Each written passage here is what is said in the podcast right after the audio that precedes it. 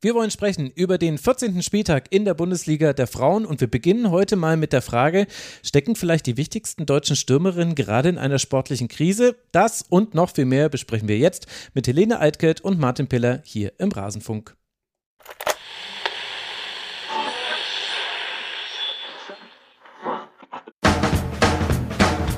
Heute im Rasenfunk.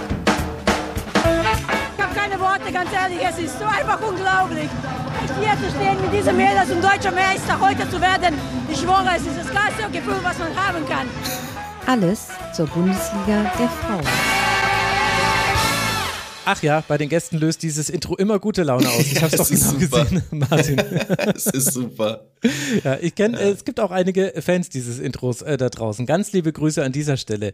Ich will ketzerisch beginnen, ihr zwei. Und zwar mit Blick auf die Länderspiele, die uns bevorstehen. Das deutsche Nationalteam der Frauen wird am Freitag gegen Frankreich spielen. Sollte man dieses Spiel gewinnen, dann hat man sich für Olympia in diesem Sommer qualifiziert.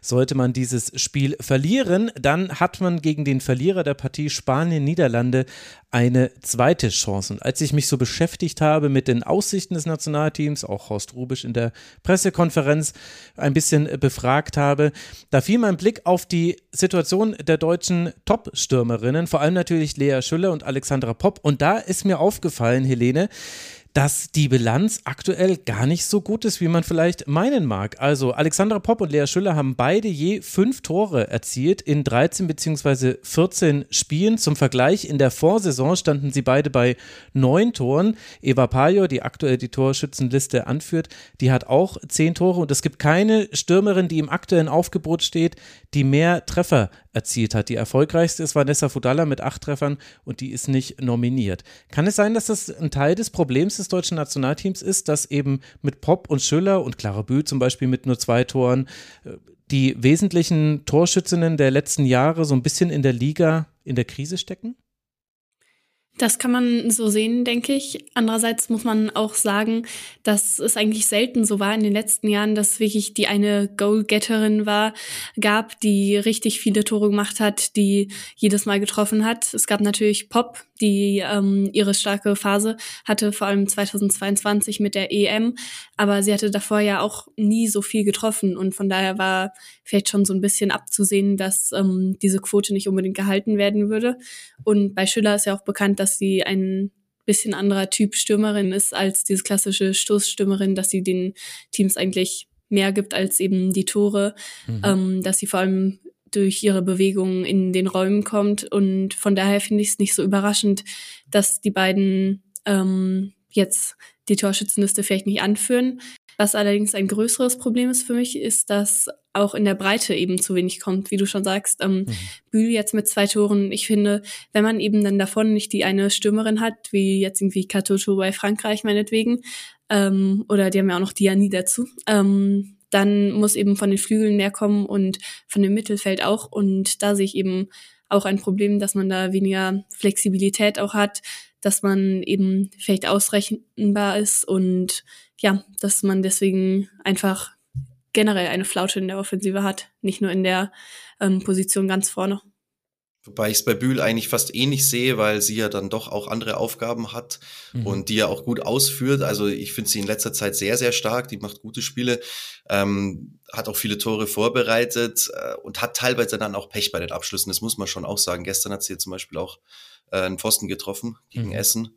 Also ähm, ja, ich würde es jetzt nicht als die krasse Krise. Klar, Chancenverwertung war immer so ein, so ein leichtes Thema. Allerdings muss man auch sagen, bei der Nationalmannschaft ja, gab es zuletzt ja durchaus auch andere Themen. Also bei der, beim Ausscheiden und bei der WM, da war es jetzt zum Beispiel auch meiner Meinung nach nicht die Chancenverwertung, sondern eher das Thema, dass man überhaupt erstmal gar nicht so richtig zu mhm. Chancen gekommen ist. Ähm, von dem her, ähm, klar, ist diese Statistik komisch, dass die alle da irgendwie oben nichts zu suchen haben. Und ich glaube, du hast es ja äh, vorher uns geschrieben, Fudala ist Mhm, die einzige genau. Deutsche unter den Top 8 oder sowas in der Torschützenliste, oder? Ne, Vivian Endemann ist äh, in den äh, Top 4 mit äh, sechs Treffern auch noch. Die ist ja sogar ah, ja, okay. auch noch nominiert. Also Stimmt, die wäre noch nominiert, ja. Ähm, ja, ich sehe es jetzt, glaube ich, nicht so krass. Äh, Lea Schüller hat auch ihre Momente gehabt in dieser Saison und wenn sie die Tore macht, dann macht sie sie auch immer noch sehr überzeugend. Ich glaube, es sollte wirklich erstmal darum gehen, dass die Nationalmannschaft wieder zu alter Stärke zurückfindet und überhaupt diese, diese Vielzahl an Chancen, wie es ja auch dann durchaus der Fall war vor einem Jahr oder vor einem halben auch noch, ähm, sich wieder rausspielen kann. Mhm. Ja, ich fand es nur interessant, weil das Spiel der deutschen Frauen ja schon auf eine Zielspielerin hin ausgelegt ist. Die meisten ist eben Alex Popp heißt, also der Flankenfokus ja auch oft genug schon kritisiert bei den diversen Länderspielen zuletzt. Und es ist dann schon interessant zu sehen, ich will ja jetzt auch gar nicht sagen, dass Schüller und Popp eine schlechte Saison spielen würden. Das wäre ja Quatsch, aber es ist schon, also auch bei so einem 9 zu 1, über das wir dann gleich sprechen werden, da ist halt Eva Pajor die alles überragende Spielerin. Und auch Popp hat da tolle Vorlagen gegeben und so weiter. Also wie gesagt, ich will es jetzt nicht kleinreden, will auch nicht überkritisch sein, aber ich fand den Gedanken zumindest mal interessant, da mal näher drauf zu gucken, weil mhm. vielleicht geht das dann so in dem Liga-Alltag unter. Wir sehen eben die 9 zu 1 Spiele und wir sehen dann auch den hart erkämpften 2 zu 0 Sieg des FC Bayern und fiebern auf die Meisterschaft hin und da rutscht einem das dann vielleicht durch, dass, dass das vielleicht auch Teil des Problems im Nationalteam ist. Ich bin gespannt jetzt gegen Frankreich, muss ich ganz ehrlich sagen. Aber da wird es euch beiden nicht anders gehen. Ja. Kein, kein Hot Take, dass das ein enges Spiel ich bin, wird. Ich bin schon ganz froh eigentlich, dass dann noch die zweite Chance besteht, falls es nicht hinhaut. Muss ich ehrlich gestehen. Also das beruhigt mich schon sehr gerade. Ja, andererseits, gut, vermutlich dann gegen die Niederlande, würde ich mal denken. Falls Spanien da das andere Halbfinale gewinnt, wird dann auch kein Zucker schlecken. Ja, gegen Frankreich hatte man eben in letzter Zeit noch relativ erfolgreiche Spiele, immerhin mhm. bei der EM das Halbfinale und danach gab es ja nochmal ein, ein Spiel, was sie gewonnen hatten. Ähm, von daher wäre das, glaube ich, schon, schon gut, wenn man das gewinnen würde. Ja, das stimmt. Wieder kein Hot Take. Ja, ja, aber der, der, der, Blick auf die Bilanz gegen Frankreich ist schon interessant. Vonny Renard wird auch nicht spielen. Das ist natürlich nochmal ein wichtiger Punkt aus äh, deutscher Sicht. Aber die Frage, wie man es offensiv angeht, da bin ich auch sehr gespannt. Und ehrlich gesagt erwarte ich ein Same-Same aus den letzten Spielen unter Horst Rubisch. Und da hatten wir ja alle Varianten mit dabei. Gegen Dänemark sehr gut, gegen Western sehr schlecht, gegen Island hat es mir auch überhaupt nicht gefallen, offensiv. Und da war auch nichts von dem, was Horst Rubisch vorher angekündigt hatte. Dann lässt man jemanden wie Lina Magul zu Hause mit der Begründung, ja, sie hatte so wenig Spielpraxis und ist ja jetzt gerade erst nach Italien gewechselt. Andererseits brilliert sie da, spielt sie da richtig äh, groß auf. Also ich bin schon gespannt, ob wir so manche Themen, die sich so durch die Segmente, die wir machen zum deutschen Nationalteam der Frauen, ob wir die auch nach diesen nächsten beiden Spielen wieder besprechen werden. Es wird auf jeden Fall wieder eine Sendung dazu geben, liebe Hörerinnen und Hörer. Die kommt dann irgendwann nach dem zweiten Spiel, gegen wen auch immer das stattgefunden hat. Und dann sind wir mal gespannt, wie es steht um den deutschen Frauenfußball auf Nationalteamebene. Jetzt wollen wir mal auf die Bundesliga-Ebene blicken und wir beginnen mit dem Spiel, in dem eben Eva Pajor vier Tore selbst erzielt hat und zwei vorbereitet. Und dann weiß man schon, also hoch gewonnen hat es Nürnberg wahrscheinlich nicht und die Antwort ist nee, gar nicht gewonnen haben sie es. Und das, obwohl der Club eigentlich gut mitgehalten hat. Vivian Endemann kann in der siebten Minute das 1 zu 0 erzielen, aber Töle das noch ausgleichen. Entschuldigung, Heim natürlich. Töle hat die, hat die Flanke geschlagen. Heim kann dieses Tor ausgleichen in der zwölften Minute. Aber dann geht es dahin. Innerhalb von vier Minuten, 34., 36., 38. Alex Popp nach Vorlage Pajor, Pajor nach Vorlage Endemann und noch einmal Alex Popp und dann steht schon zur Halbzeit 4 zu 1 und in der zweiten Hälfte geht es ähnlich weiter. Chantal Hage in der 52. Minute, Eva Pajor in der 71. Minute und in der 79. Minute, Fenner Kalmer in der 81. Minute und in der 91. Minute setzt dann Helene Eva Pajor das 9 zu 1 drauf und wir haben ein Ergebnis Ergebnis, das bleiben wird. Das nämlich nicht nur eine Niederlage bedeutet, sondern eben auch heißt, Tordifferenz beim Club, das ist jetzt ein richtiges Problem. Hätte Nürnberg das irgendwie verhindern können oder war Wolfsburg einfach so stark an diesem Tag? Ich habe das Spiel tatsächlich nur ähm, geschaut, als ich schon wusste, wie es ausgegangen war. Und dann hat man ja schon gewisse Gedanken im Kopf, wenn man so sieht, hm, ist es 9 zu 1 für Wolfsburg ausgegangen. Ähm, dann denkt man natürlich direkt an ein großes Debakel von Anfang an. Ähm, so war das ja gar nicht wirklich. Also mhm. in der Anfangsphase war Nürnberg nicht schlecht drin, hat ja sogar noch den, den Ausgleich dann erwähnt. Gut, das war vielleicht ein bisschen schmeichelhaft da schon, weil es eigentlich die erste richtige Gelegenheit für sie war. Aber ähm, sie haben es trotzdem ganz gut gemacht. Sie standen Wolfsburg da fast schon auf den Füßen, ähm, waren sehr eng dran immer in den Zweikämpfen und ähm, ja, so klare Torchancen gab es erst gar nicht. Und dann aber dieser Dreifachschlag, ähm, der ihnen wirklich das Genick gebrochen hat. Ähm, ja, von daher ist es natürlich sehr bitter und schlecht für die Tordifferenz, aber vor allem auch mental. Ich hatte das Gefühl, ähm, sie waren gerade eigentlich so ein bisschen in einem Aufwärtstrend. Das ja. hat man auch so ein bisschen gehört, auch wenn die Ergebnisse es nicht unbedingt zeigen, aber gegen Bremen und Leverkusen waren sie ja nicht schlecht drin und es war so ein bisschen der, der Glaube, glaube ich, schon gewachsen, dass, ähm, dass man das schaffen kann mit dem Klassenerhalt. Ähm, ich hatte unter der Woche noch mit Jessica May gesprochen, die jetzt ihr 99. Spiel in Folge ähm, für den Club so gemacht Wahnsinn, hat. Ja. Bald dann die 100. Ähm, und sie meinte auch, sie sieht Nürnberg eigentlich auf einem sehr guten Weg und dass ähm, mittel- bis langfristig Nürnberg sogar im Mittelfeld der Liga landen wird, zwangsläufig, falls sie so weiterarbeiten, ähm, wie sie es jetzt tun. Also das fand ich schon eine interessante Aussage auch. Und man hat es wirklich gespürt, dass ja, dass eigentlich die Stimmung sehr gut war und das Hinspiel war ja auch sehr knapp gewesen. Mhm. Von daher glaube ich, dass es jetzt schon ein, ein heftiger Rückschlag ist. Das ist auch das, was mich beim VfL Wolfsburg diese Saison echt immer wieder überrascht, dass die Spiele drin haben, wie eben dieses Hinspiel, das du jetzt gerade angesprochen hast, wo sie es ja wirklich total schwer getan haben. Das war ja so das erste Spiel auch, wo man dann gesagt hat, okay, Nürnberg ist jetzt angekommen in der Bundesliga. Ähm, hm. 1-0 ist, glaube ich, ausgegangen, ne? Ja. Also es genau. war schon ein Sieg für Wolfsburg, aber Nürnberg hat es ja auch gefeiert wie ein, wie ein Sieg fast. Ähm, ja, dann haben sie auch Spiele drin wie gegen Bremen kurz vor Weihnachten, wo sie sich extrem schwer getan haben, dass sie da überhaupt das 1-0 noch holen zu Hause äh, durch diese Bogenlampe dann von Jansen, glaube ich, war es. Mhm. Und dann haben sie aber auch halt wieder Spiele drin, wo sie total überzeugen. Also das muss man schon auch sagen. Ähm, deswegen, also Wolfsburg ist für mich diese Saison ganz schwer irgendwie einzuschätzen. Ich kann es gar nicht einordnen, warum die sich teilweise so schwer tun und dann aber auch wieder solche Spiele drin haben. Sag mal, Martin, hattest du das Auftaktspiel von Nürnberg gegen Bremen kommentiert damals? Ja. Am ersten Spieltag? Ja. Weil da, an dieses Spiel musste ich nämlich mehrmals denken, weil wenn mhm. man sich anguckt, was, wo war Wolfsburg denn so überlegen, dass da neun Punkte rausfallen, dann waren es nämlich vor allem die Flügel. Ja. Und daran habe ich äh, ganz oft gedacht. Also Töle und Lein, sie haben alles gegeben, was sie hatten, aber die waren Pajor und Endemann so hart unterlegen und so fallen ja dann auch ganz viele der Tore. Und dann kommt noch das zweite Element mit dazu, nämlich Standardsituationen. Damit sind auch Einwürfe von Jons dort hier gemeint. Zweimal verlängert Pop so, dass danach ein Tor fällt, obwohl Nürnberg extra noch Standardtraining und alles gemacht hat, um irgendwie das zu verhindern. Aber das war, glaube ich, der Schlüssel tatsächlich. Nürnberg hat viele Dinge eigentlich ganz gut hinbekommen, aber die Flügel waren so klar unterlegen, dass da Wolfsburg sehr viele Chancen sich herausspielen konnte. Und dann ist es halt auch noch eine Stärke von Wolfsburg, so wie es ja auch eine Stärke von Werder Bremen ist, über den Flügel zu kommen. Also für mich war das eigentlich eine Kopie dieses ersten Spieltags, in Teilen zumindest. Und dann hat halt Wolfsburg die Qualität und vielleicht auch die Wut im Bauch nach der Verkündigung des Oberdorf-Wechsels zu Bayern oder was auch immer, da dann zu sagen, okay, wir hören jetzt nicht auf, sondern wir machen weiter und weiter und weiter und gewinnen das eben mit 9 zu 1. Wollten Sie jetzt zeigen, dass ja. Sie sie gar nicht brauchen? Sie ist ja zur Halbzeit ausgewechselt worden. Ja.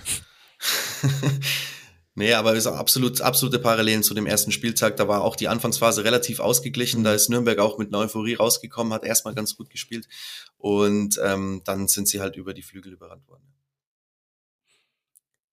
Andererseits, ja, vielleicht haben sie dann auch so ein bisschen, ja, sich nicht richtig darauf eingestellt, dass eben ihre Struktur zu sehr davon abgehangen hat, von diesen 1 gegen 1 Duellen. Klar, es ist schwer gegen, gegen Wolfsburg, aber ich dachte mir dann schon, wenn das so das fünfte Mal passiert, dass eben ein paar Jahre und Ende man da in, in das Dribbling gehen oder in das Duell und dann von, ähm, von außen reinziehen, ja, dass man das vielleicht besser absichern kann, dass man dann auch zu zweit ähm, da, da steht oder so. Also ja, das ist dann halt schon bitter, wenn das so oft hintereinander passiert.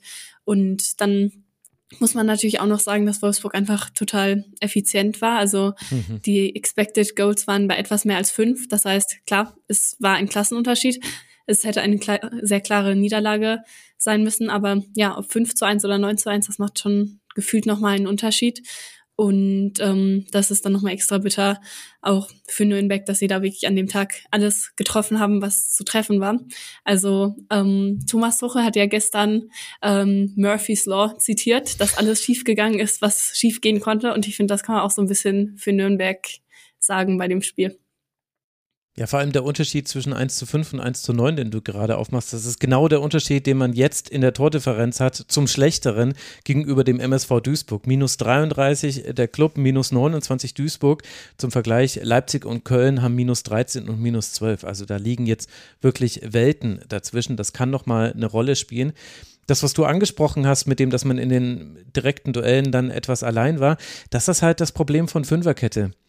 Also in der Fünferkette hast du eben keine Doppelung auf den Flügeln. Das heißt, äh, Zentrum machst du dich, auf dem Flügel gibst du Raum und dann hast du halt ein Problem, wenn du bei Pässen hinter die Kette die ganze Zeit überlaufen wirst, weil dann alle verschieben müssen. Und äh, eine Umstellung hätte das vielleicht beheben können. Dann allerdings wiederum hätte man auch im Zentrum wieder Raum aufgemacht und Wolfsburg war ja auch richtig stark. Also egal, wen man da jetzt nennt. Also die einzige, die Wackler drin hatte, war Wedemeyer und zwar sowohl beim Gegentreffer als auch später nochmal bei einer Chance von Leiben. Äh, es gab noch einen Pfostenkopf vom Club nach einer Ecke, das war nicht gut verteidigt, aber ansonsten war Wolfsburg sehr, sehr stabil. Und deswegen, es kam, glaube ich, aus dieser taktischen Ausrichtung, wo ich aber auch nicht weiß, ob wirklich eine Umstellung auf 4-4-2 dann äh, zum Beispiel oder 4-5-1 höchstens ein 5-4-1 hätte helfen können. Ich dachte, das wäre so die Tendenz, in die der Club äh, vielleicht gehen würde in der zweiten Hälfte. Aber es war dann auch schwer zu analysieren, weil die Szenen auch so, äh, also wenn äh, zwei der Treffer zum Beispiel aus langen Einwürfen von Jons dort hier fallen, die jeweils perfekt auf Pop geworfen werden, vom Pop verlängert werden und dann gibt es einmal irgendwie so äh, unklare Klärungsaktionen und Paya macht ihn rein und einmal macht sie ihn direkt, weil sie quasi als Erste am Ball ist. Dann hat es auch nichts mehr mit irgendwelchen Ketten oder so zu tun. Das ist halt einfach ja, Klasse von Wolfsburg, aber erwartbar und deswegen muss man es vielleicht auch ein bisschen besser verteidigen können. Hm. Ja, und Wolfsburg ist auch immer so ein Team, die, die rollen dann einfach weiter. Wenn die merken gerade, es läuft, dann, dann lassen sie auch wirklich nicht nach. Also ja. das ähm, macht sie schon aus. Also es gab vor zwei Saisons oder so, glaube ich, ein 10 zu 1 gegen Jena. Das lief so ein bisschen ähnlich ab. Man kann halt auch mal einen Gang runterschalten in der Halbzeit, wenn man da entspannt ähm, mit 4 zu 1 führt, aber das haben sie halt eben auch nicht gemacht. Ähm, ja, also das ist dann natürlich auch nochmal irgendwie eine Besonderheit, glaube ich, bei diesem Wolfsburg.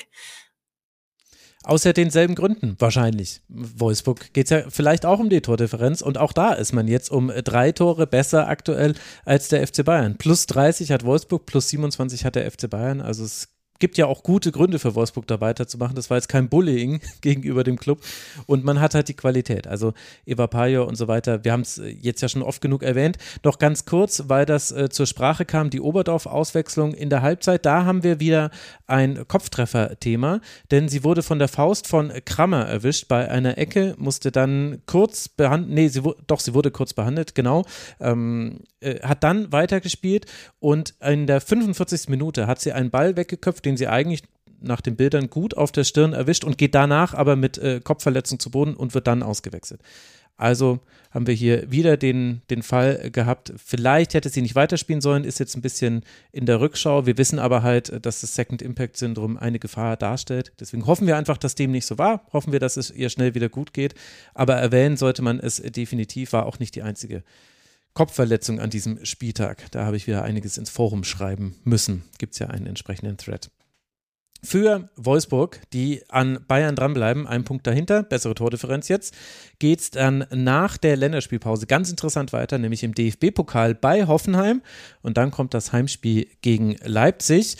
Für die Nürnbergerinnen, die drei Punkte Rückstand auf den ersten FC Köln haben und jetzt eigentlich vier Punkte, denn jetzt muss man immer einen Punkt mehr haben. Über Tordifferenz wird es zumindest höchstwahrscheinlich nicht mehr laufen können.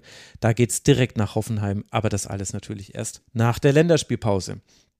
Und dann wollen wir mal blicken auf dieses Spiel des FC Bayern gegen die SGS Essen. Bayern musste nachziehen gegen einen sehr, sehr guten Gegner und Martin Mann hat sich schwer getan ohne Ende. Die SGS ja. hatte in der, nach 38 Minuten 7 zu 3 Schüsse für Essen, 5 zu 1 Torschüsse für Essen. Eine fantastische erste Hälfte. Ich glaube, nicht weniger deutlich sollte man es sagen. Aber dann ging irgendwie leider die Kraft aus und Bayern hat natürlich auch eine, eine hohe Qualität und so dreht dann Bayern dieses sehr ausgeglichene Spiel zu seinen Gunsten. Vigos dort hier trifft in der 54. Minute völlig frei nach einem Freistoß von Clara Bü, wenn mich nicht alles täuscht. Da haben wir ja. doch schon das, was sie noch geben kann, eine Offensive. Und Super Freistoß, also perfekt reingezogen auch. Genau, war perfekt ja. reingeschoben, äh, gezogen, toller Kopfball auch. Und dann bereitet Vigos Dort ja auch noch das 2 zu 0 vor, schlägt einen langen Pass auf Lea Schüller. Da haben wir jetzt einen Assist für Lea Schüller. Sie liegt quer auf Damjanovic und die macht das 2 zu 0. Meine Güte, was war das für eine schlechte These? Im Verlauf dieser Sendung ist diese These schon, ganz, schon. ganz schlimm gealtert. Aber also Bayern kann am Ende dieses Spiel ziehen. Unter dem Strich muss man dann sagen, auf Grundlage der 90 plus x Minuten verdient. Ja, Bayern hat halt schon mittlerweile die Fähigkeit, auch einfach geduldig zu bleiben. Das, das merkt man. Also die werden nicht nervös, wenn es lange 0 zu 0 steht und sie eigentlich wissen, sie müssten gewinnen. Das muss man ihnen schon zugutehalten. Also da sind sie sehr abgezockt mittlerweile und ähm, ja, gewinnen dann sowas halt dann auch in der zweiten Halbzeit, wenn es sein muss. Allerdings, also für jeden neutralen Beobachter ist es natürlich schwer dann zu sehen, dass Essen nach so einer Partie äh, komplett leer ausgeht. Finde ich, mhm. hätten schon auch mindestens einen Punkt verdient gehabt ähm, überzeugen mich auch sehr in der letzten Zeit, muss ich wirklich sagen. Aber es ist halt, und du hast es schon anklingen lassen, bei dieser Art und Weise des Spiels, die Essen betreibt, ist es kein Wunder, dass es auch Spiele gibt und vor allen Dingen natürlich gegen Spitzenmannschaften dann, in denen hinten raus die Kraft einfach dann auch fast komplett weg ist. Weil sie, also ich weiß nicht, hast du zufällig eine Statistik da oder sowas mit gelaufenen Kilometern? Ich könnte mir gut vorstellen, dass Essen da in dieser Saison sehr weit vorne ist. Äh, bei den die Teams. im Frauenfußball? ich weiß es auch nicht. Nee, du, du zauberst die immer so aus dem Ärmel, deine Statistiken. Deswegen nee, dachte ich, vielleicht hast du die jetzt zufällig auch da. Nee, aber habe ich auch noch nicht gefunden tatsächlich.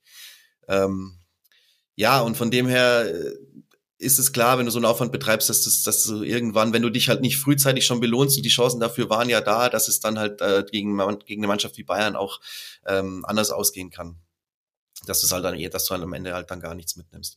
Aber ansonsten muss ich sagen, also immer wieder in letzter Zeit begeistert von dem Aufwand, den Essen da betreibt, was die mhm. für eine Laufarbeit machen, da jede einzelne Spielerin und da ist nie mal eine Szene dabei, wo man auf den Ball gestiegen wird und doch wieder hinten rum oder so. Da wird immer sofort der Weg nach vorne gesucht. Da gibt's Tiefenläufe ohne Ende. Also das macht einfach so Spaß, denen zuzuschauen. Ich fand es beim 4 zu 4 letzte Woche gegen äh, Leverkusen war es ja, ne? Oder? Leipzig. Leipzig. Ach, Leipzig, ja klar, natürlich.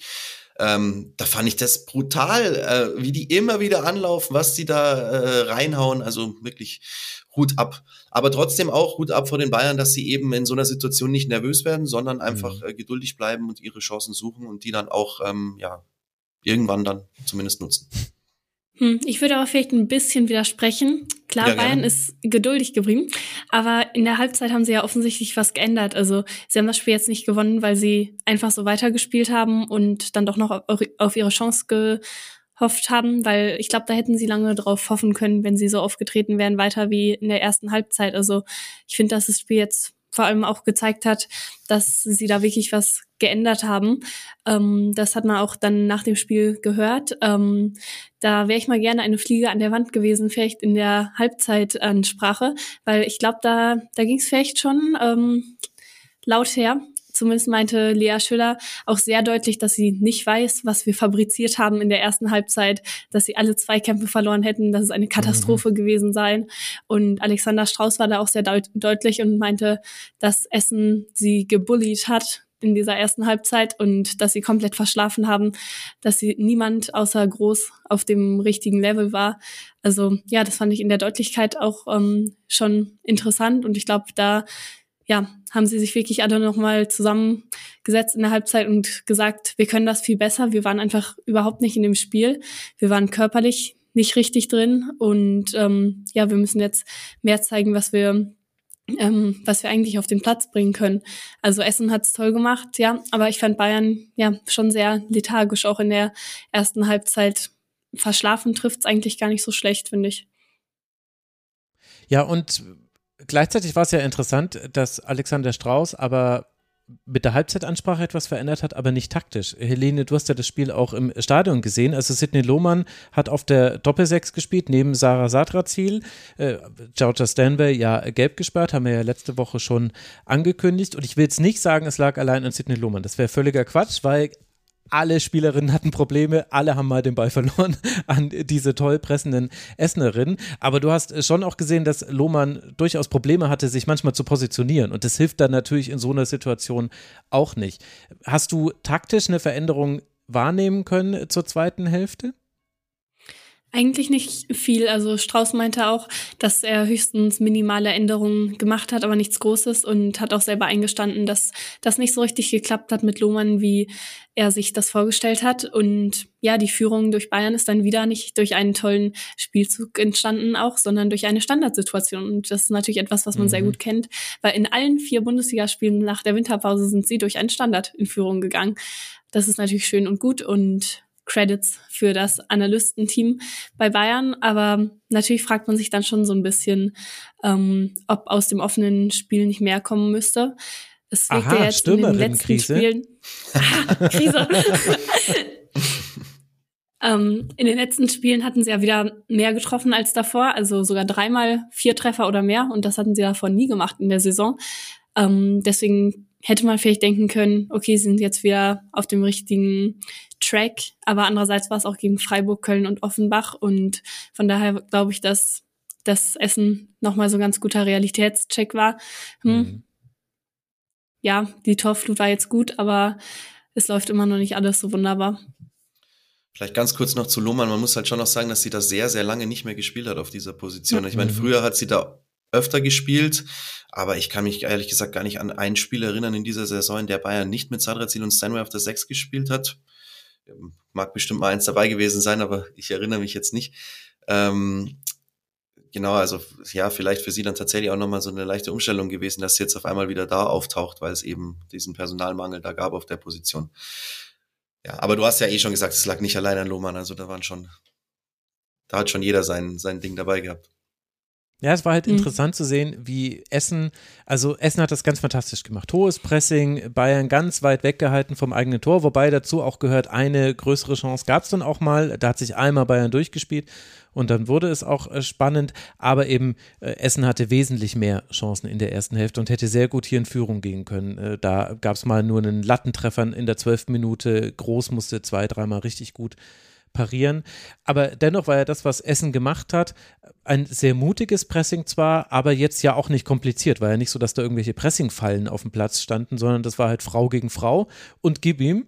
Und das hat halt schon gereicht. Und das fand ich schon interessant zu sehen. Und da kann es, glaube ich, ganz viele Gründe für geben, warum das bei Bayern nicht geklappt hat, dass sie sich aus so einer Situation nicht befreien können, wo du in der Theorie zumindest mit Dreieckbildung, mit Doppelpässen, auch mal mit einem langen Ball, den jemand festmacht, alles Dinge, die Bayern locker im Repertoire hat oder haben müsste eigentlich, dass sie sich da nicht befreien könnten. Und das ist ein Muster, das hat man bei Bayern jetzt wirklich schon häufiger gesehen. Also sowohl in der Champions League vor allem, in der Liga ist es, sind halt nicht alle Gegnerinnen so gut wie Essen in diesem Fall. Schon interessant. Bin gespannt, ob sich das noch wiederholen wird und ob das vielleicht dann auch nochmal entscheidend werden wird in Spielen wie gegen Wolfsburg oder wenn es im DFB-Pokal dann vielleicht nicht No Disrespect gegen Jena geht, sondern gegen andere Gegner.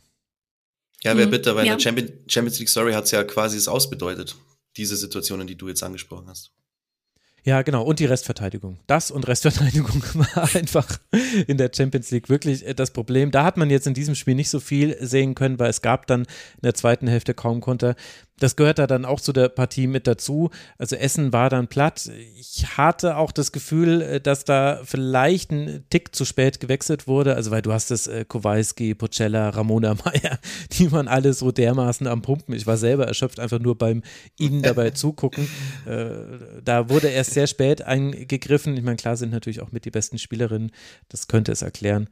Aber dann hat es dann Bayern auch souverän gemacht und hinten raus gab es ja dann auch noch weitere Chancen. Also das darf man jetzt auch nicht komplett verschweigen, denn Bayern war das einzige Heimteam an diesem Spieltag, das einen Expected Goals Wert, Grüße an Thomas Tuchel, von größer als 1 hatte. Alle anderen Heimteams 0, irgendwas. Erschreckende Bilanz. Aber gut, dafür sprechen wir noch über relativ viele Tore. Hätte man nicht gedacht, wenn man auf die Ergebnisse geguckt hätte. Wollt ihr noch was ja, ergänzen ja. zu den beiden?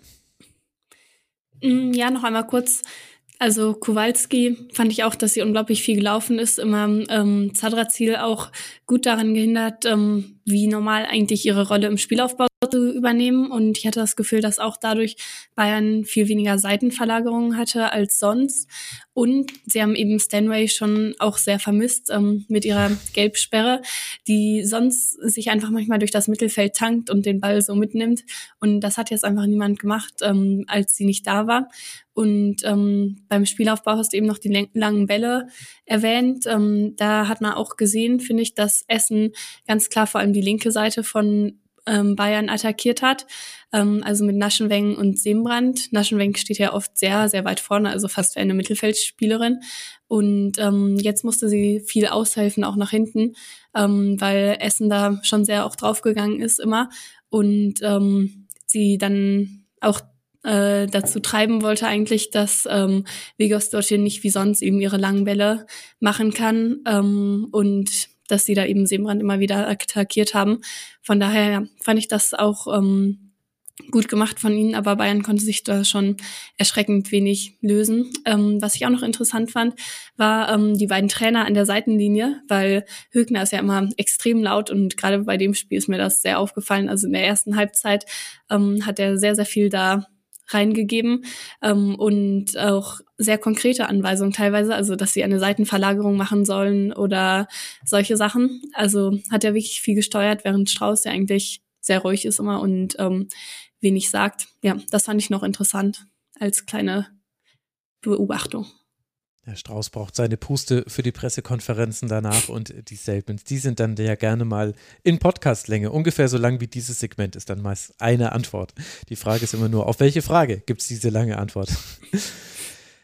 Aber das ist ein anderes Thema. Für Bayern, die damit auf Tabellenplatz 1 bleiben, ein Punkt vor Wolfsburg und ja auch immer noch ungeschlagen sind bei nur vier Gegentreffern. Also bei allem, was wir jetzt vielleicht auch kritisch angemerkt haben, sollte man das ja doch auch noch festhalten. Für die Bayern mal zu null auch, ne? Also, ja, ja, genau. Also äh, Wahnsinn. Jetzt, äh, genau, viermal zu null in Folge gespielt in einem Pflichtspiel, ja noch unter der Woche mit einer B11 in Offenbach 6 zu 0 gewonnen. Da war es übrigens auch so, dass dann irgendwann die Gegnerinnen nicht mehr konnten und dann, und dann fielen die Tore. Aber das ist nochmal ein anderes Thema. Für Bayern geht es jetzt dann nach der Länderspielpause gegen Jena weiter im DFB-Pokal und dann reist man zu Eintracht Frankfurt. Und das könnte natürlich interessant werden. Da haben wir schon spannende Spiele gesehen in der Vergangenheit. Die SGS wird jetzt dann in Leverkusen antreten im DFB-Pokal und dann zu Hause gegen den MSV Duisburg spielen. Das waren also die Teams auf Platz 1 und Platz 2. Und dann haben wir ja noch einen Drittplatzierten und der hat Punkte liegen lassen. Eintracht Frankfurt verliert auswärts bei Raba Leipzig. Ich habe wahrscheinlich zu kritisch über Leipzig geredet. Seitdem läuft's. Nee, ganz so Max-zentriert ist die Welt dann vielleicht doch nicht, aber man muss festhalten, Leipzig hat jetzt einfach einen tollen Lauf hinter sich. Sieben Punkte aus den letzten drei Spielen. Damit springt man jetzt auf Rang 9 und hat mal eben von sechs Punkten auf 13 Punkten sein Punktekonto aufgebaut. Und mal wieder ist es Vanessa Fodala vor Nationalelf, die zweimal getroffen hat. In der elften Minute schon nach einem Fehlpass von Dorsun kann Andrade direkt diagonal vom Flügel nach innen dribbeln, steckt dann auf Fodala, die mit einem perfekten Schuss trifft. Schusstechnik 1A, wissen wir ja schon. Und in der 91. Minute macht sie das 2 zu 0. Vermeintlich ist das die Entscheidung. Es wird aber nochmal kurz eng. Chiba macht den Anschlusstreffer. Äh, eine Ecke wurde bei ihr verlängert und Vera Herzog hat so eine komische Bewegung gemacht, aber am Ende, Helene, sollte kein weiterer Treffer mehr fallen und deswegen kriegt Raba Leipzig diese drei Punkte und Eintracht Frankfurt wiederum muss jetzt nach hinten gucken und das ist natürlich gerade vor dem Spiel gegen Bayern jetzt auch nicht ganz die perfekte Situation. Warum hat denn die Eintracht hier verloren? Vor allem wegen der Chancenverwertung würde ich jetzt mal behaupten. Wenn man das Resultat sieht, dann denkt man sich vermutlich, das war jetzt ein, ein Rückschritt wieder oder sie haben ganz schrecklich gespielt. Ähm, aber ich denke, es lag wirklich einfach vor allem daran, dass sie halt das, was sie da kreiert haben, nicht reingemacht haben. Also ich denke jetzt nicht, dass das Spiel ein großer Ausreißer war oder so, ähm, zuletzt hatten sie ja auch relativ knapp nur gewonnen in der Bundesliga. 1 zu 0 gegen Köln, 1 zu 0 gegen Essen. Mhm. Also auch nicht so super viele Chancen und sie hatten jetzt sogar mehr Chancen kreiert als in den anderen beiden Spielen. mit dem Unterschied halt, dass sie sie einfach nicht reingemacht haben. Also es gab Reute da an den Pfosten, wieder Reute da, Freigang, mehr Freigang, Praschnika. Sie hatten wirklich so viele Chancen, sechs Großchancen laut FODMOB. Hm. Und dann muss halt auch einmal eine reingehen. Klar, es war auch in anderen Situationen nicht gut. Ich will jetzt gar nicht sagen, dass die Chancenverwertung unbedingt das einzige Problem ist. Aber das war eben nichts, was man nicht von Freiburg auch äh, von Frankfurt auch schon vorher kennt ähm, dass sie da eben aus dem Spiel auf äh, gewisse Probleme hatten, dass sie auch defensiv so ein bisschen anfällig waren. Genau, Fehlpass von Dorsun war auch nicht der einzige an dem Tag, ohne sie jetzt als einzige Schuldige da darstellen zu wollen. Und ähm, aus, dem, aus dem Mittelfeld hatten sie wieder ein bisschen Schwierigkeiten, sind einfach nicht in diese Kontersituationen gekommen, die sie eigentlich so gerne ähm, haben wollen. Und von daher ist es bitter für sie, dass sie jetzt ähm, das Spiel verloren haben und dass Hoffenheim ihnen plötzlich doch wieder im Nacken ist, weil eigentlich hätte man schon gedacht, das Ding ist so halb durch mit sechs Punkten Vorsprung. Und ja, jetzt wird es auf jeden Fall wieder knapper. Aber das war eigentlich ein Spiel, was du nicht verlieren musst, würde ich mal so behaupten. Ja, also die Expected Goals 0,5 zu 2,5. Martinez kann ja sogar noch in der 95. Minute das 2 zu 2 machen. Völlig irre eigentlich, dass da Leipzig noch eine so äh, gefährliche Situation zulässt nach einem langen Ball beim Stand von 2 zu 1. Aber das sind wahrscheinlich dann auch Lerneffekte und diesmal ist es ja gut gegangen für Leipzig. Ja, ich finde allerdings, also ich, ich würde ja schon zustimmen. Also klar, mit besserer Chancenverwertung gewinnt man hier. Reuteler schießt an dem Pfosten, Freigang muss das 1 zu 1 machen, dann steht schon viel früher ausgeglichen und äh, das ganze Spiel kann sich noch anders entwickeln. Und gerade der rechte Flügel mit äh, Wolter, die ja auch nominiert wurde fürs Nationalteam, und Reuteler, das hat richtig gut funktioniert. Ich finde, äh, da hatte man ganz gut systematisch die Chancen herausgespielt. Ansonsten waren es aber halt wieder viele Einzelaktionen von Frankfurt. Und jetzt kann man das positiv wenden und kann sagen, ja, man hat ja aber auch über die Einzelaktion sich diese sechs Großchancen erarbeitet. Manchmal habe ich aber das Gefühl, genau das ist das Problem. Also dadurch, dass du zum Beispiel nie weißt, wo eine Laura Freigang jetzt ist, wenn du dich am Flügel durchgesetzt hast. Kann sein, dass sie im Rückraum ist, kann sein, dass sie am, am Einser steht, also im ersten Pfosten, kann sein, dass sie auf den Zweier geht und äh, den Kopfball dann äh, aufs Tor bringen möchte. Deshalb musst du dich auch immer neu orientieren. Und ich hatte in diesem Spiel, jetzt gegen Köln ist mir das auch schon aufgefallen, und gut, bei Essen waren es eher andere Probleme, hat, hatte ich den Eindruck, vielleicht sind das auch manchmal Probleme, die die SGE sich selber macht, die dann nicht so schwer wiegen, weil man ja trotzdem eine gute Spielanlage hat und auch sehr gute Einzelspielerinnen aber es ist eben wirklich alles darauf ausgelegt, dass die immer die richtige Entscheidung treffen und sich nicht darauf verlassen können, wenn ich jetzt an der Grundlinie durch bin. Und das waren ja Reuteler und Wolter bestimmt fünfmal, allein in der ersten Hälfte. Und wenn du dann immer weißt, okay, am, am Fünfereck steht eine, hinten steht noch eine und im Rückraum steht noch eine, dann kannst du auch relativ blind diesen Ball spielen. Aber das ist die Besetzung ist eigentlich relativ random, immer bei Eintracht Frankfurt. Das heißt, du musst immer gucken, du musst immer eine Entscheidung treffen. Und da gab es auch zum Beispiel einen Pass, der einfach so genau an allen vorbeigegangen ist, wo man sich gedacht hat, ja gut, war halt einfach jetzt schlecht. Also ich glaube, dass, wenn Arnautis, das reinbekäme bei Eintracht Frankfurt, weiß nicht, ob das so sein Stil ist, aber wenn das äh, ginge, dann könnten die Richtung Platz zwei gucken, glaube ich. Aber so hast du eben dann immer mal wieder so ein Spiel mit drin, wo du Pech hast und dann haben sie nicht den, die Leichtigkeit im Kopf, um die richtige Entscheidung zu treffen. Das war für mich, also, das hat mich wirklich, ja, geärgert ist zu viel in diesem Spiel, aber das ist so, so sinnlos, dieses, dieses Potenzial, äh, so ein bisschen zu riskieren, immer wieder so viel, dadurch, dass du so wenige Automatismen hast. Ja. Hm. Bei der zweiten Halbzeit stimme ich dir auf jeden Fall zu. Also da fand ich es teilweise auch so ein bisschen willkürlich, ähm, wie sie da gespielt haben. Also sehr viele Flanken wieder, ähm, sind auch relativ oft ins Abseits gerannt. Ähm, da fand ich auch eben, dass, dass es viel auf diese individuellen Aktionen ankam. In der ersten Hälfte fand ich sie jetzt eigentlich, wie gesagt, nicht so schlecht. Es war auch schon sehr flügellastig, aber ich finde, sie haben auch dadurch eben Chancen kreiert, weil Leipzig den zweiten Pfosten oft nicht so gut besetzt hat. Und mhm. da hat man schon gesehen, da ist vielleicht Potenzial. Und da haben sie aber die Flanken gefühlt so ein bisschen besser und noch rausgespielt, hatten mal Überzahlsituationen und waren dann noch so ein bisschen überraschender. Und ähm, Leipzig stand dann teilweise aber auch ähm, relativ tief später, haben es auch ziemlich gut gemacht, finde ich, in der zweiten Hälfte und ähm, konnten das dadurch dann doch noch halten. Ähm, ja, was natürlich auch vor allem der Verdienst von Fudala ist. Du hast es schon gesagt, ähm, hat jetzt fünf Tore in den letzten drei Spielen. Das ist natürlich überragend. Und auch, ja, auch die Art, wie sie die Tore geschossen hat, mit ihrer Technik ähm, und aus, aus unglaublichen Situationen manchmal. Ähm, es gibt da diese, ähm, dieses eine Diagramm bei The Analyst, wo man so die Schüsse und die Tore von den Stürmerinnen sieht und ähm, jede ist so ein Punkt und je größer der Punkt ist, desto größer ist die Wahrscheinlichkeit, dass aus dem Schuss ein Tor wird und Fudala ist wirklich winzig, also viel, viel kleiner als alle anderen, ja. aber sie schafft es eben trotzdem, wenn sie was schießt, da ein Tor rauszumachen.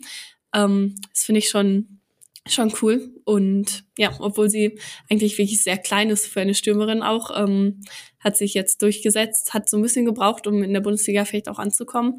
Aber jetzt ist sie auf jeden Fall da. Hm.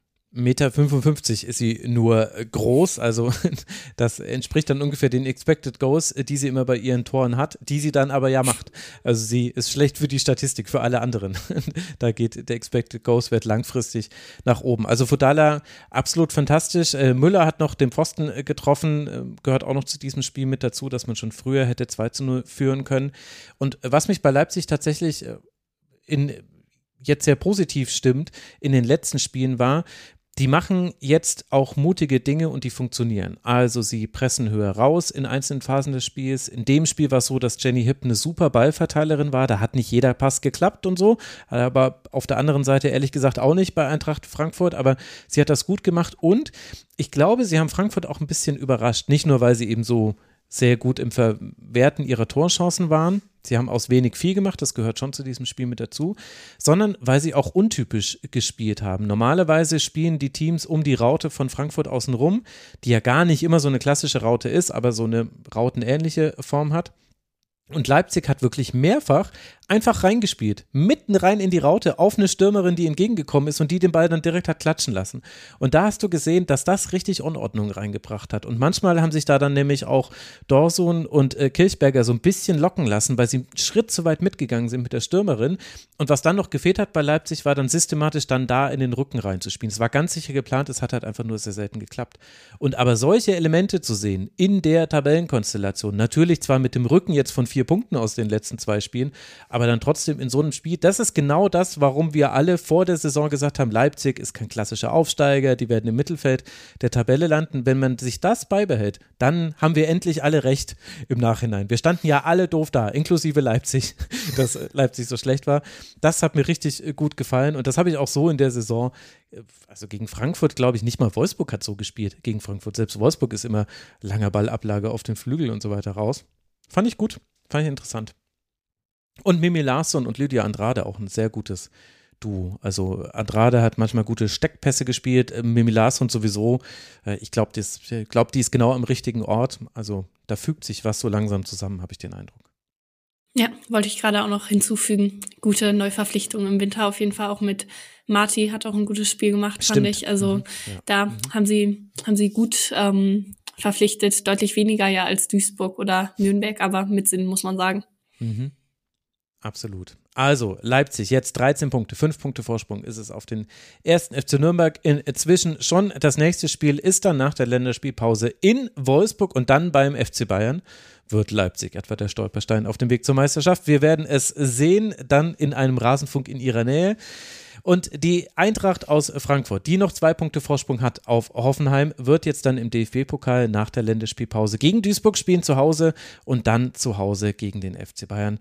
Sind wir mal sehr gespannt, was da so alles passieren wird. Da steckt jetzt so einiges drin in diesem Spiel bleibt noch zu besprechen, warum jetzt eigentlich Hoffenheim dann den Abstand verkürzen konnte, weil Hoffenheim seinerseits das Spiel in Leverkusen gewonnen hat und das nach einem Blitzstark. Matisik lenkt eine Flanke nach 40 Sekunden ins eigene Tor. Hinter ihr wäre aber auch Mimeti gewesen und hätte den gemacht. Also da gab es nicht so arg viel äh, Alternativen. Kaczewska kann zwar ausgleichen noch in der ersten Hälfte, in der 38. Minute, aber Fabian Dongus schafft es in der 75. dann den Siegtreffer zu erzielen. 2 zu 1 gewinnt die TSG und damit sind es eben jetzt noch die zwei Punkte Rückstand auf Eintracht Frankfurt.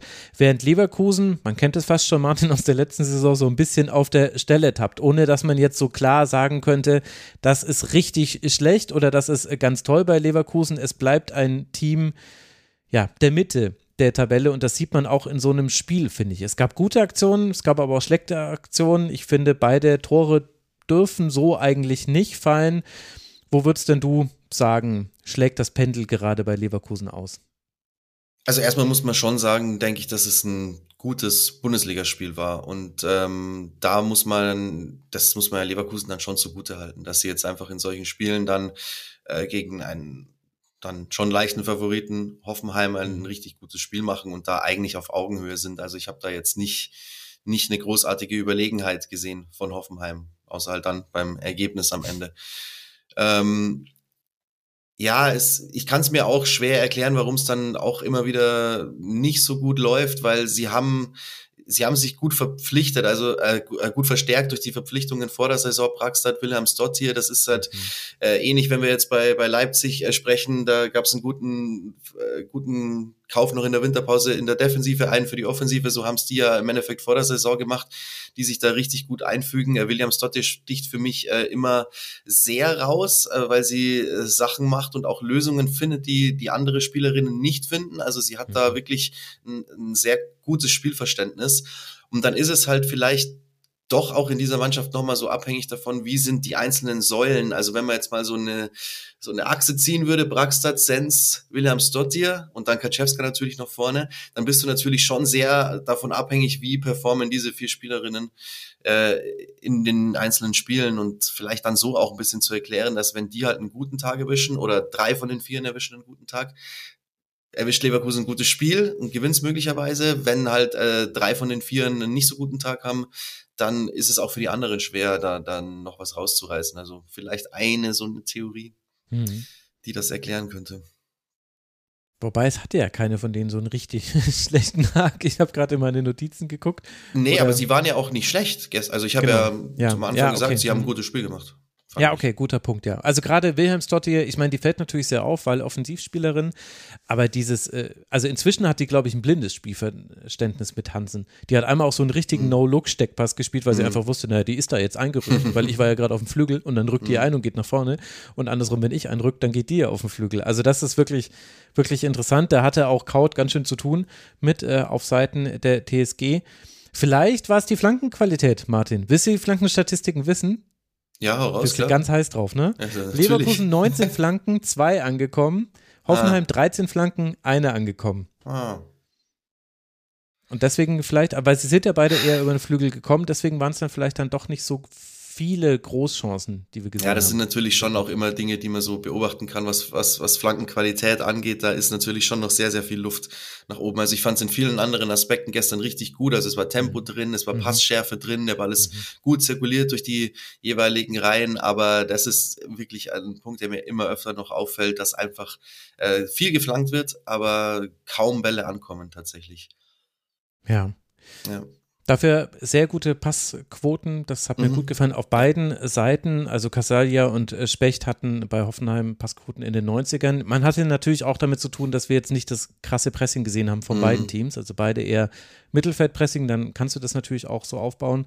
Aber deswegen war es ein sehr flüssiges Spiel. Es lief eigentlich immer so ganz gut vor sich hin und ließ sich Fand ich auch, ja gut ansehen. Für Hoffenheim natürlich gute Nachricht, dass Melissa Kössler wieder mhm. da ist nach langer Verletzung.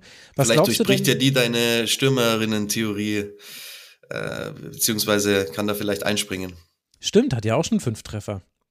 Aus drei ja, die Spielen. hatte ja gegen das, Duisburg am richtig, ersten Spieltag gleich ja. viermal getroffen oder so, glaube ich, ja.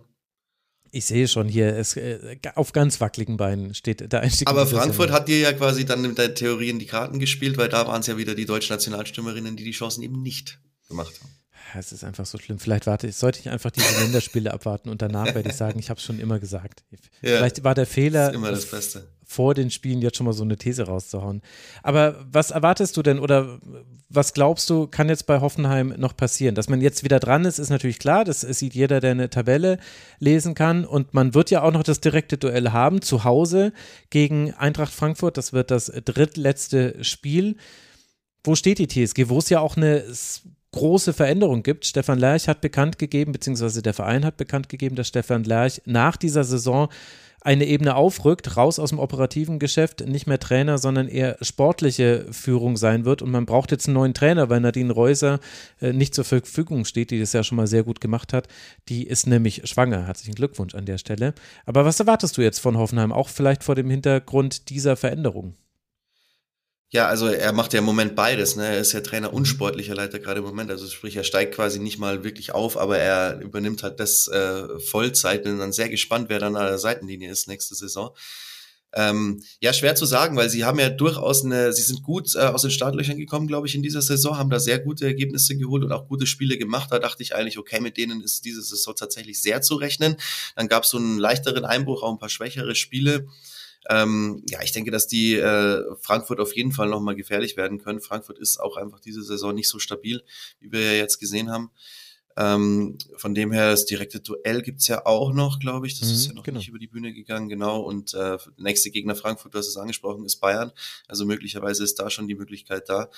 Ähm, sie hätten jetzt auch mal im Pokal halt die Möglichkeit gehabt, eigentlich. Jetzt haben sie natürlich einen wahnsinnig schwierigen Gegner erwischt für die nächste Runde ähm, ja, ist, ist für mich ganz schwer abzusehen. Aber ich denke mal, dass dieser, diese Rückkehr von Melissa Kössler, wenn die, also die wird jetzt ein paar Spiele brauchen mit Sicherheit, ähm, um wieder auf das Niveau zu kommen. Aber was haben wir jetzt noch? Äh, acht Spiele sowas, oder? Ja, genau. Mhm. Genau, also sagen wir mal, die braucht noch drei und äh, ist dann wieder vielleicht voll am Start. Dann, äh, glaube ich, kann die denen auf jeden Fall helfen, dass es eine sehr erfolgreiche Restrückrunde oder Restsaison noch werden kann für Hoffenheim. Mhm. Ja, das fand ich auch, also nach diesem krassen Start, den sie da hatten, dachte man sich ja schon so, dass, dass sie wieder richtig angreifen und ja, das lag schon zum großen Teil auch an Köstler. Aber bei, bei Hoffenheim denkt man eigentlich immer, dass sie tolle Offensivspielerinnen haben, eben mit Mimeti und Corley und Alba und jetzt noch Köstler dazu. Also das ist natürlich schon sehr gut auf dem Papier. Ähm, ja, ich fand sie dann oft diese Saison so ein bisschen dröge, dass irgendwie nicht so viel passiert ist so ein bisschen halt auch wie Leverkusen, muss man ganz ehrlich so sagen. Mhm. Ähm, also Leverkusen hat so ein bisschen graue Maus-Status, finde ich. So, sie, sie sind eigentlich ganz gut. Sie haben ja jetzt auch mal unentschieden gegen Wolfsburg geschafft. Ähm, das, das war natürlich echt gut gemacht von ihnen, aber ansonsten sieht man jetzt nicht so viele überraschende Momente oft von ihnen. Sie sind eben in ihrem Ballbesitz, was ja eigentlich ganz, ganz gut ist und was, glaube ich, schon auch dazu führt, dass manche Spielerinnen auch zu ihnen ausgeliehen werden, jetzt zum Beispiel Williams dort hier mhm. und Brexit, weil sie das eben lernen sollen, so ein bisschen auch im Ballbesitz spielen. Ähm, ja, aber andererseits sorgen sie schon recht wenig für, für diese Tempomomente. Ähm, ja, deswegen bin ich auch mal gespannt, ob, ob sie in den nächsten Saisons jetzt doch noch mehr Ambitionen irgendwie entwickeln oder halt so ein bisschen da bleiben, wo sie jetzt gerade ganz, ganz gemütlich sind, aber auch nicht so viel machen. Ja, ich bin mir auch nicht ganz sicher, ob das äh, die absolut richtige Entscheidung ist äh, von Robert de Pau, dass er jetzt wirklich so äh, im Vergleich zur letzten Saison viel mehr auf eigenen Ballbesitz auch geht und gar nicht mehr so diese Überraschungsmomente nutzen möchte. Vielleicht würde ihnen vor allen Dingen auch in solchen Spielen dann gegen einen Gegner wie Hoffenheim ähm, das andere besser zu Gesicht stehen, dass es erfolgreicher wäre am Ende des Tages. Ja, oder halt aufbauend auf dem, was da ist im Ballbesitzspiel, eine Weiterentwicklung. Also, was mir bei beiden Teams fehlt, ist, und das, das war jetzt ein gutes Spiel, also ich will es jetzt gar nicht nur auf dieses äh, Spiel bezogen wissen, aber bei beiden fehlt halt einfach der Zug manchmal. Der Zug im Passspiel, der Zug darin in der Verlagerung. Beide sind eigentlich sehr gut, ihre Gegnerinnen auf eine Seite zu ziehen, weil sie da immer mit drei Spielerinnen hinkommen. Bei Leverkusen ist es fast immer eben die rechte Seite. Und dann, und dann tut sich ja auf der linken Seite auch was. Und da kommt man aber halt viel zu selten hin. Und man versucht es aber immer wieder. Man verspielt ja Verlagerung. Ich meine, hier ist ja gerade der Elisa Sens Fanclub wieder miteinander äh, vereint. Die kann das ja auch. Aber es dauert eben oft eben einfach ein einen Ticken zu lange und dann kann der Gegner verschieben und dann hat man es wieder zugemacht. Und genauso ist es witzigerweise bei Hoffenheim. Bei Hoffenheim kommt die Gefahr eher über die Flügel. Bei Hoffenheim ist immer die Frage, hat Sarai Linder einen guten Tag? Hatte sie oft, sehr oft schon in dieser Saison. Äh, spielt äh, Krumbiegel, die wurde jetzt hier eingewechselt, da hat Linder dann die Seite gewechselt. Und wie bekommt man dann Memeta, Memeti in Aktionen, wo sie eben vom Flügel nach innen ziehen kann? Das war ja am letzten Spieltag eher so. Dann das Mittel der Wahl und gegen Duisburg, glaube ich, auch schon. Ähm, das heißt, es ist ein bisschen anders von der Spielanlage her, hat nicht so sehr den Charakter von langsam auf einen Flügel und dann auf den anderen, aber es hat auch damit zu tun, dass du eben Zug in deinen Pässen haben musst, dass du nachrücken musst, dass du auch mutig sein musst, dass du eben nicht im 4-0 aufbaust oder mit sechs Spielerinnen aufbaust, obwohl du gar nicht gepresst wirst. Dafür ist Hoffenheim eigentlich zu gut. Äh, sie haben sich wahrscheinlich selber das Selbstbewusstsein genommen, weil sie manchmal eben einfach nicht gut spielen, selbst wenn sie gewinnen. Wahrscheinlich kommt das daher und das ist bei beiden Teams gleich. Und so sind sie dann, beide sind für mich ein bisschen so wie das Stadion in Leverkusen. Es steht gut da, man hat eine gute Kameraposition, Flutlicht ist gut, aber es kommen 440 Zuschauer. Ja, cool. Also das ist einfach so ein bisschen, es ist viel da für mehr, was man sehen könnte. Aber es ist unterm Strich, finde ich, bei beiden noch enttäuschend. Ich sehe. Ist hart, aber kann man so sagen, ja. Ich sehe schon, ich bin heute irgendwie, kurz vor der Länderspielpause bin ich nochmal im Grätschmodus offiziell. Offensichtlich. Also, ja.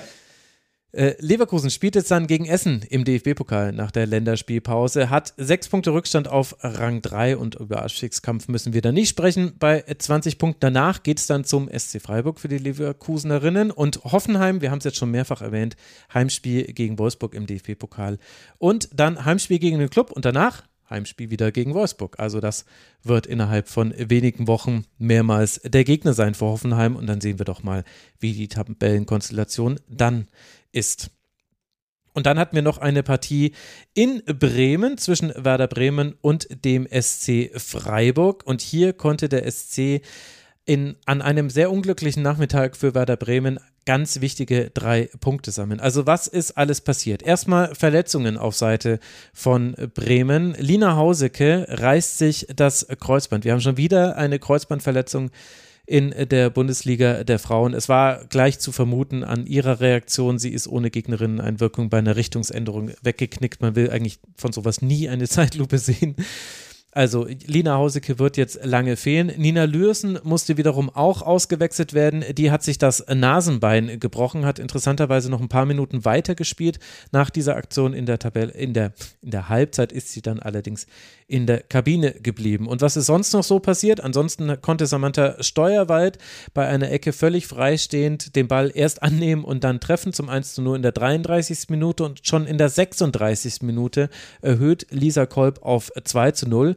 Und als dann Eileen Campbell relativ schnell in der zweiten Hälfte, nämlich nach 50 Minuten, das 3 zu 0 erzielt, ist im Grunde, Helene, dieses Spiel vorbei. Beide wissen, okay, hier geht nichts mehr. Werder Bremen möchte nur noch nach Hause und seine Wunden lecken. Und Freiburg ist sehr, sehr froh, jetzt drei Punkte gesammelt zu haben und ein bisschen Luft wieder nach unten geschaffen zu haben. Wie haben dir denn beide Teams gefallen?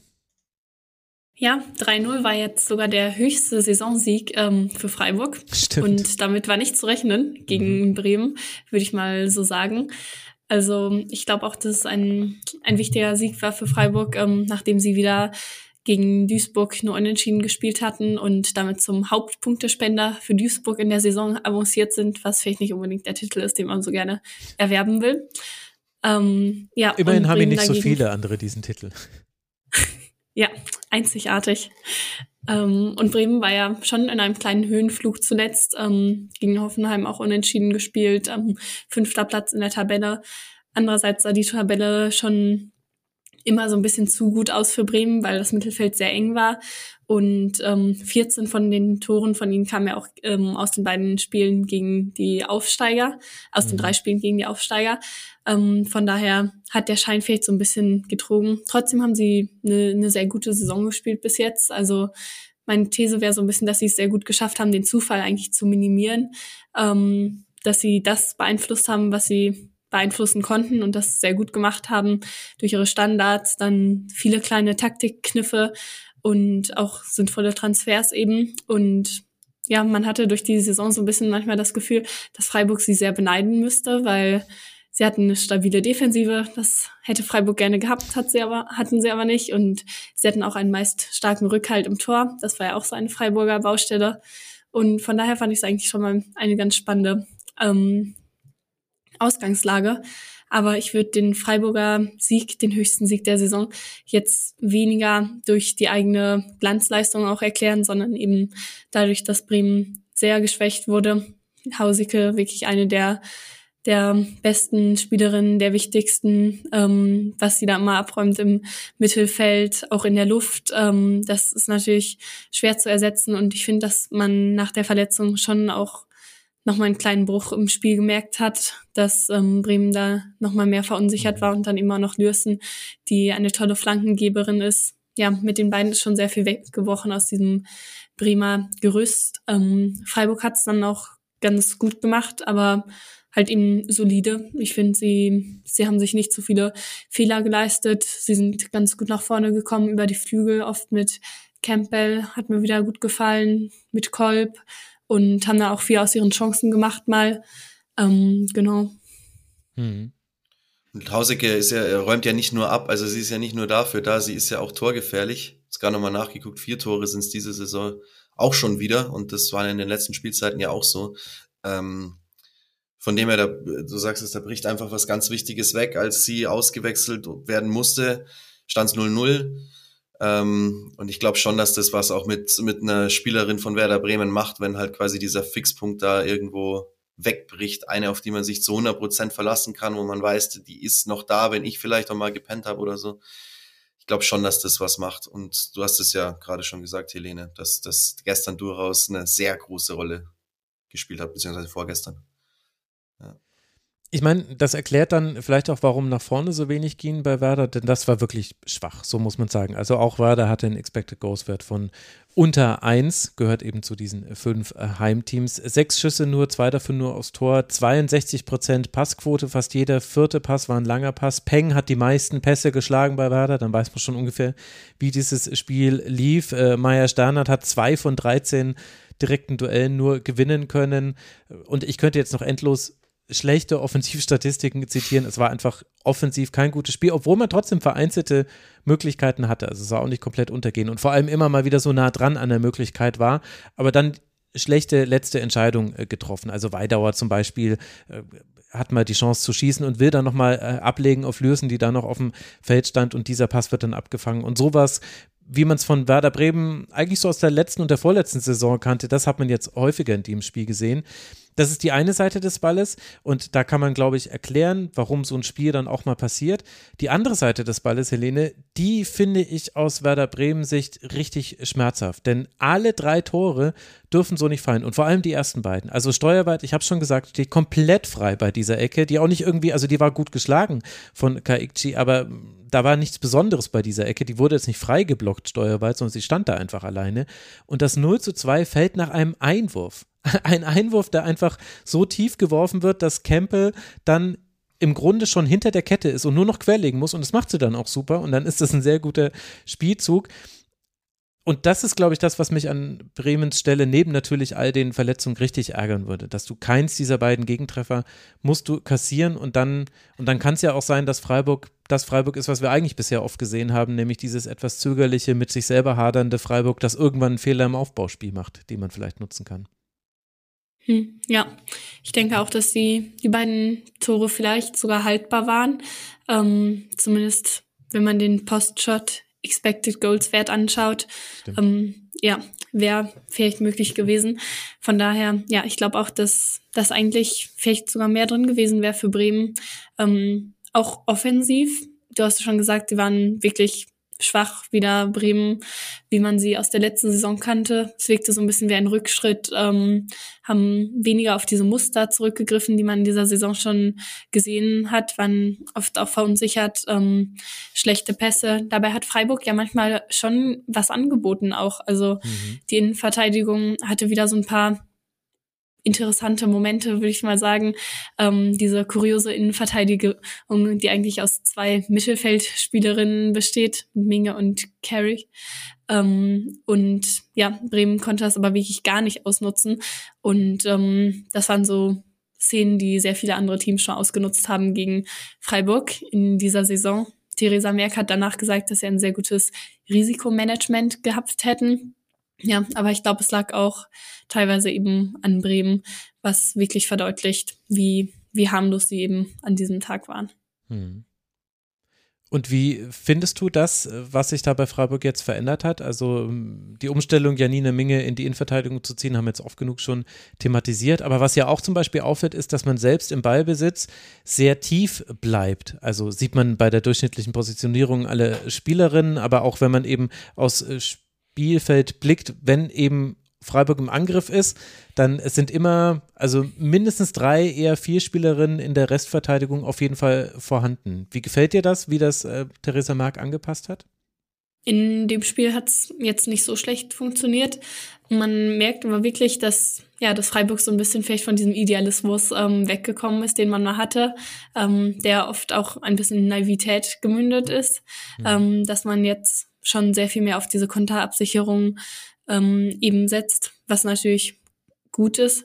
Andererseits eben Minge jetzt in der Innenverteidigung hatten wir schon sehr oft, fehlt dann wieder vorne ein bisschen was. Transferpolitik auch nicht so richtig verständlich, warum man da dann nicht nachgeholfen hat. Ähm, aber ja, von daher glaube ich, dass Freiburg jetzt irgendwie so ein bisschen auf dem Weg ist zu einer Anpassung hin zu Bundesliga Normalität, dass sie irgendwie das, was sie mal ausgezeichnet hatten, hatten, dass sie eben ähnlich wie Essen jetzt gegen Bremen, dass sie mal dieses total mutige Pressing hatten, ähm, dass davon jetzt eigentlich nicht mehr so super viel zu sehen ist und dass sie vielleicht auch sich ein, einstehen mussten, dass es einfach nicht ähm, gut geklappt hat.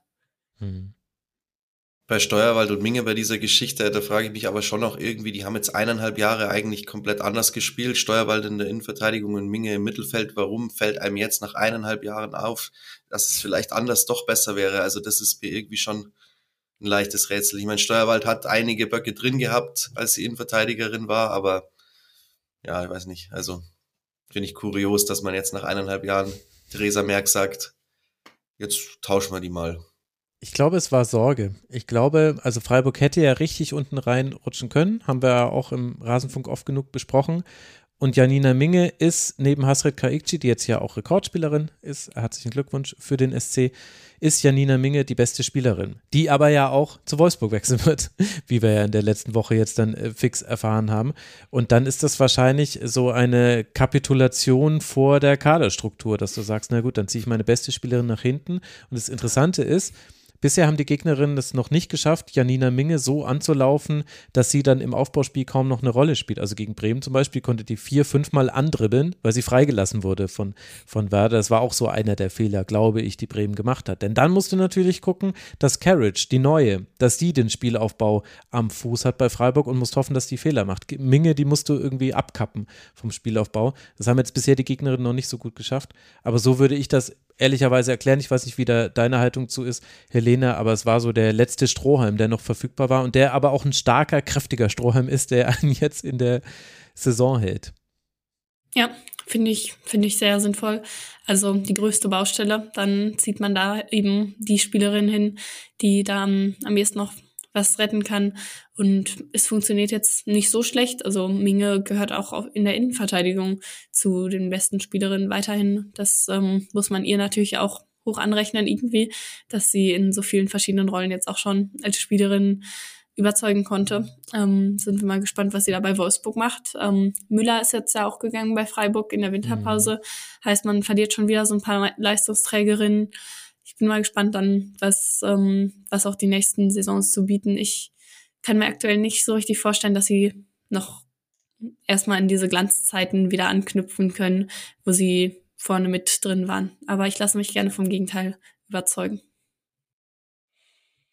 Wir werden genau drauf blicken. Freiburg springt auf Rang 7, 19 Punkte, 11 Punkte Vorsprung sind es damit auf äh, den Abstiegsplatz, auf dem gerade Nürnberg liegt. Man spielt jetzt dann zu Hause gegen Leverkusen und dann eben bei jenen Nürnbergerinnen. Da könnte man dann im Grunde alles schon klar machen, auch wenn es jetzt schon sehr, sehr gut aussieht. Und für Werder Bremen geht es jetzt dann nach der Länderspielpause nach Köln zum ersten FC.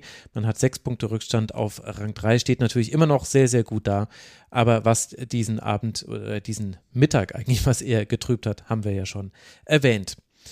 Und dann haben wir noch eine Partie, über die wir sprechen wollen. Und da haben wir den Kommentator hier in der Runde sitzen. Der MSV Duisburg spielt vor etwas mehr als 700 ZuschauerInnen gegen den ersten FC Köln.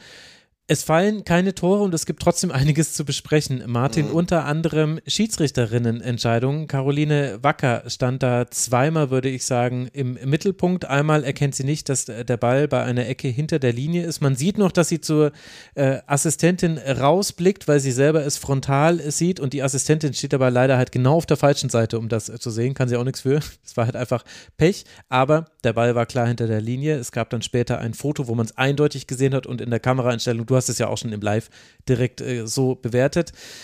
Das ist natürlich das eine Ärgerliche. Auf der anderen Seite könnte man aber auch sagen, es gleicht sich alles aus im Fußball, denn in der Nachspielzeit hätte Duisburg vielleicht auch einen Strafstoß bekommen können. Da hat äh, Beck ihre Gegenspielerin mit dem Ellbogen im Gesicht getroffen und es wurde auf Stürmerin faul entschieden und Freistoß Köln. Auch nicht ganz nachvollziehbar. Ist das auch das, was hängen bleiben sollte von diesem Spiel oder gab es für dich vielleicht noch wichtigere Themen? Also ich muss sagen, ähm, wir haben uns das absolute Highlight bis zum Schluss aufgehoben heute mit diesem Spiel. Also ich war mega enttäuscht tatsächlich gestern vom Niveau dieser, dieser Partie. Von dem her können wir gerne erstmal darüber reden. Ähm, ich fand, dass man dieses Tor nicht gibt, du hast es gesagt, es ist dann am Ende des Tages auch einfach Pech, weil sie weil die Linienrichterin auf der Seite steht und da stehen halt ganz viele Spielerinnen irgendwie im, im Blickfeld. Die Schiedsrichterin hat auch keinen freien Blick.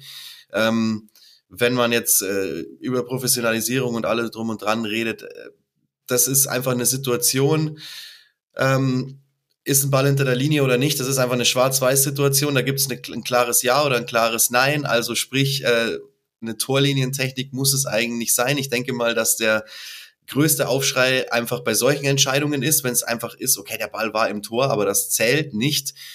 Das könnte man vielleicht dann damit ähm, ja, umgehen oder lösen sozusagen. Mhm. Ähm, allerdings bei dieser Szene, die du auch angesprochen hast, da kurz vor Schluss, da muss ich sagen, wie man da auf diese Entscheidung kommt, ist mir ein absolutes Rätsel. Sie pfeift ja sogar offensiv faul. Es ist ja überhaupt kein Foul tatsächlich, also wirklich ja. gar nichts. Ähm, und im Gegenteil ist eben sogar der Arm von, von Sharon Beck im, im Gesicht auf der Strafraum, Strafraumlinie. Also von dem her ist es, es ist, hätte einen Elfmeter geben müssen. Das kann man ja ganz klar so sagen. Und da verstehe ich dann nicht, wie man mit relativ freier Sicht auf die Idee kommt, dann offensiv faul zu pfeifen. Das ist für mich dann eher so, ah, da ist jetzt gerade was passiert, was mache ich jetzt? Ja, okay, pfeife mal offensiv faul, das ist wahrscheinlich das kleinste oder das geringste Übel. Da habe ich kein Verständnis für. Bei dem Tor sage ich, da können sie nichts machen. Mhm. Also da haben sie, da können sie nichts dafür. Das war einfach blöd und die, und die Sicht verdeckt. Aber, also jetzt äh, kam es dann zum 0 zu 0 und es kam nicht zum Strafstoß. Äh, wäre aber auch eine ganz schöne Perversion des Spielverlaufs gewesen, oder? Also Duisburg drei Schüsse nur, äh, Köln 17. Äh, Duisburg hatte einen Expected Goals Wert von 0,1, Köln von 1,3. Alleine, alleine Marlene Schimmer hat, glaube ich, mit drei äh, richtig guten Distanzschüssen mhm. da für Gefahr gesorgt. Einen davon musste Mamutovic auch halten, die ja generell auch wieder eine gute Partie gemacht hat. Also wenn du sagst, du bist enttäuscht gewesen, dann wahrscheinlich noch eher von Duisburg als von Köln.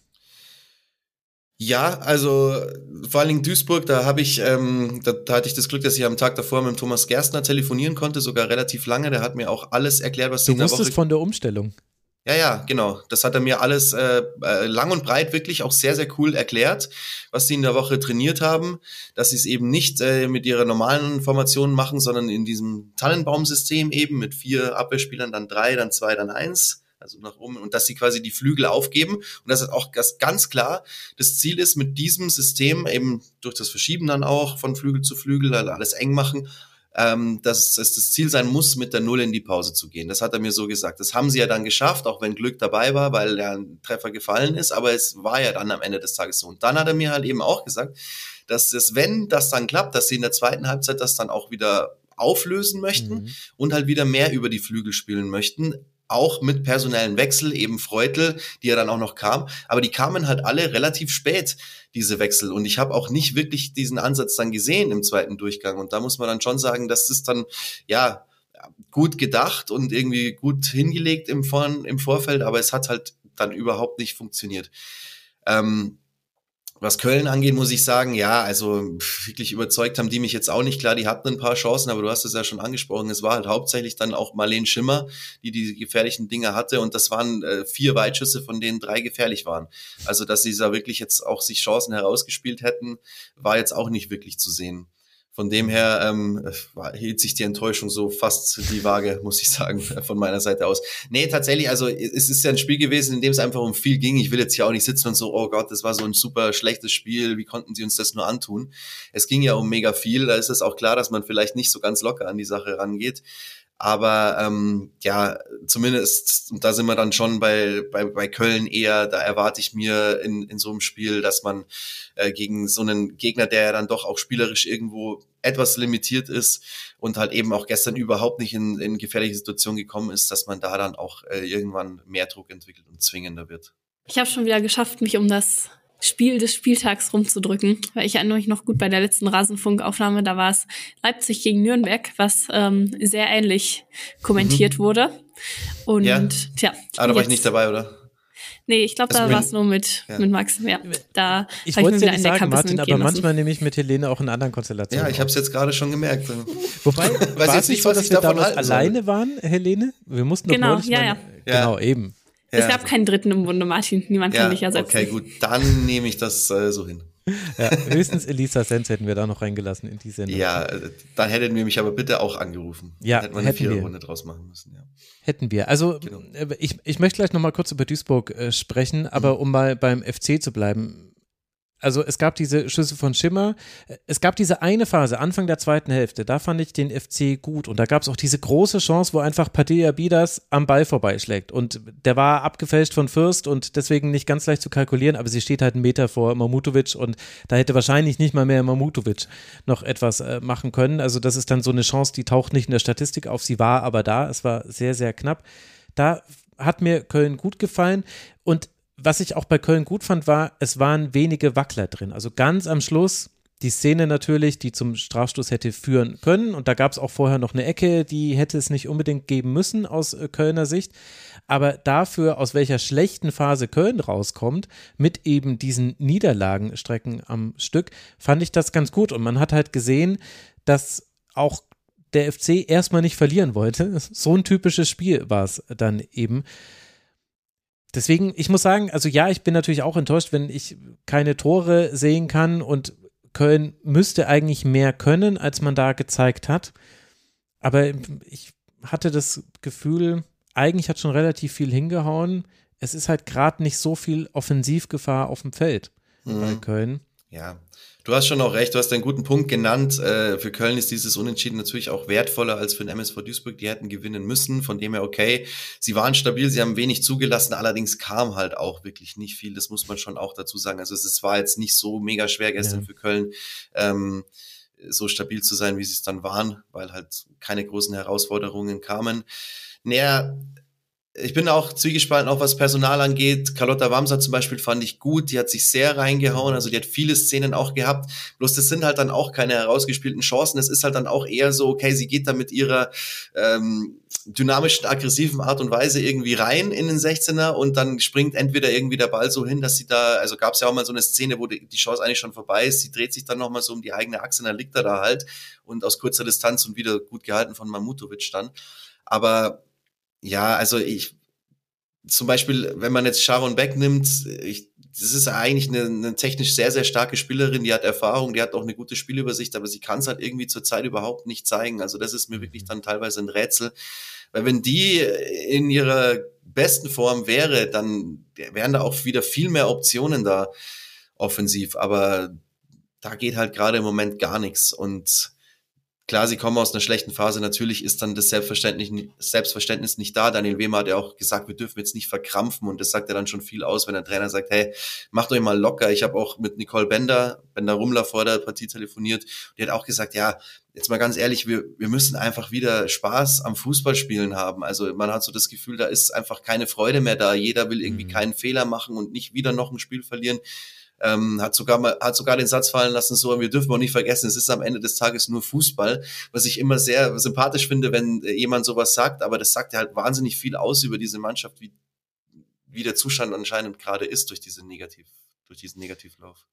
Genau, und da gab es nämlich eine Szene, äh, die, glaube ich, äh, eine Rolle gespielt haben könnte. Jetzt nur vom der Blick von außen. Also dieses Spiel läuft los, äh, Tannenbaum auf der einen Seite und Köln eben im typischen 4-2-3-1 auf der anderen Seite.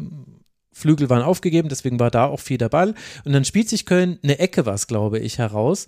Und aus dieser Ecke heraus bekommt Duisburg die erste Chance, die es überhaupt in diesem Spiel gibt. Und das ist gleich ein 2 gegen 1, mhm. wo Josten entweder selber abschließen muss oder den Pass auf Chin besser spielen muss. Ja. Und dann steht es da 1 zu 0. Stimmt. Und ich hatte das Gefühl, dass, also, also bei beiden hat diese Szene was gemacht. Duisburg hat sich wahnsinnig ärgern müssen, weil das einfach ganz schlecht ausgespielt war. Das hätte zumindest eine Torchance werden müssen. Und ich hatte das Gefühl, dass Köln da gesehen hat, oha, boah, jetzt wäre es fast passiert, jetzt mal erstmal ruhig. Alles mhm. jetzt wieder ein bisschen. Und äh, vielleicht war da dann deshalb dann auch die Leichtigkeit wieder weg, weil die Chance war schon groß.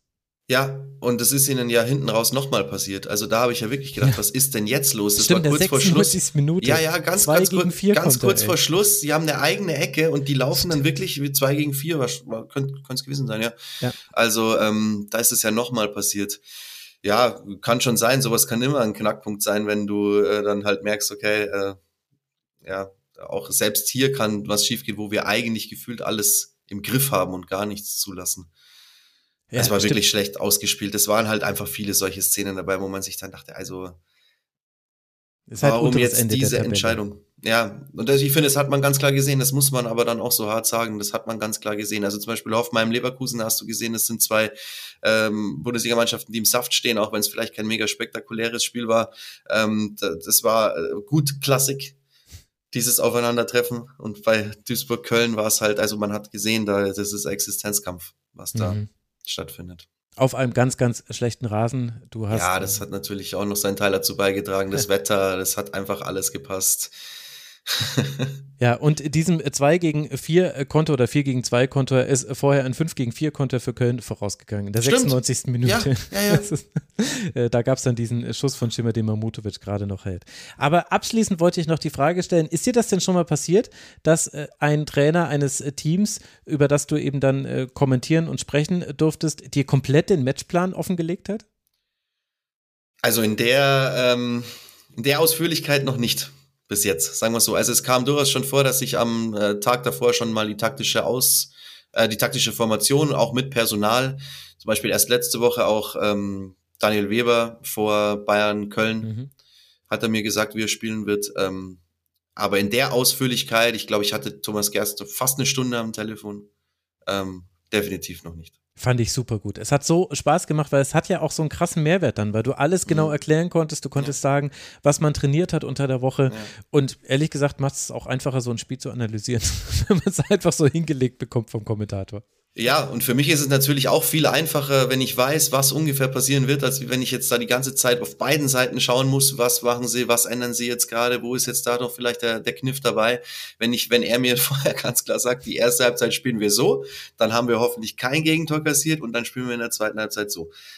Ich habe dann, also natürlich kommt da der Satz dazu, ey, aber das bleibt unter uns, aber das wissen ja, die mittlerweile auch, dass, äh, dass sie uns da vertrauen können. Und ich habe dann halt gesagt, ja, aber wenn der Anpfiff verfolgt ist, werde ich schon werde ich das schon verwenden. ja. Und das ist dann auch in Ordnung für die.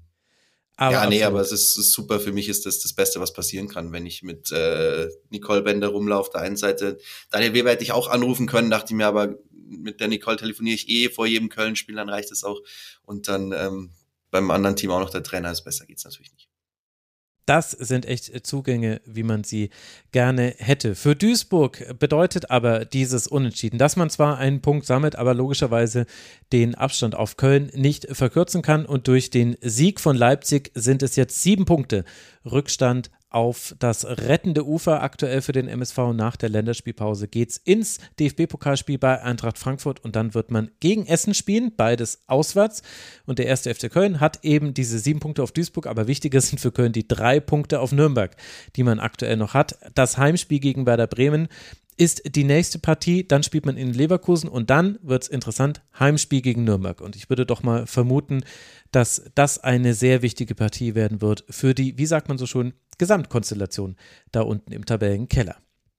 Dann fehlen jetzt noch zur Besprechung dieses Spieltags unsere Awards, also MVP, Unsung Heroin und Moment des Spieltags. Da darf Helene loslegen. Alle, die bei YouTube äh, jetzt gerade zugucken, die wissen auch genau, warum Helene anfangen darf.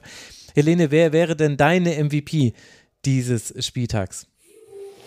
Ja, gut. Also ich glaube, wenn man jetzt einen Namen nicht nennt, dann wird man ganz schrecklich ausgebuht und kassiert einen Shitstorm und das auch zu Recht. Also ich glaube, diese Leistung von Eva Pajor, auch wenn sie natürlich in einen in eine gesamt starke Leistung gegen einen eher schwachen Gegner einzuordnen ist, war vermutlich eine der besten Leistungen, die wir diese Saison sehen werden. Vier Tore, zwei Vorlagen, das sieht man nicht jeden Tag und dazu einfach immer wieder in den Strafraum gekommen und das 3 zu 1 mit der Hacke erzielt. Also da, da hat man wirklich gemerkt, sie hat richtig Spaß dabei.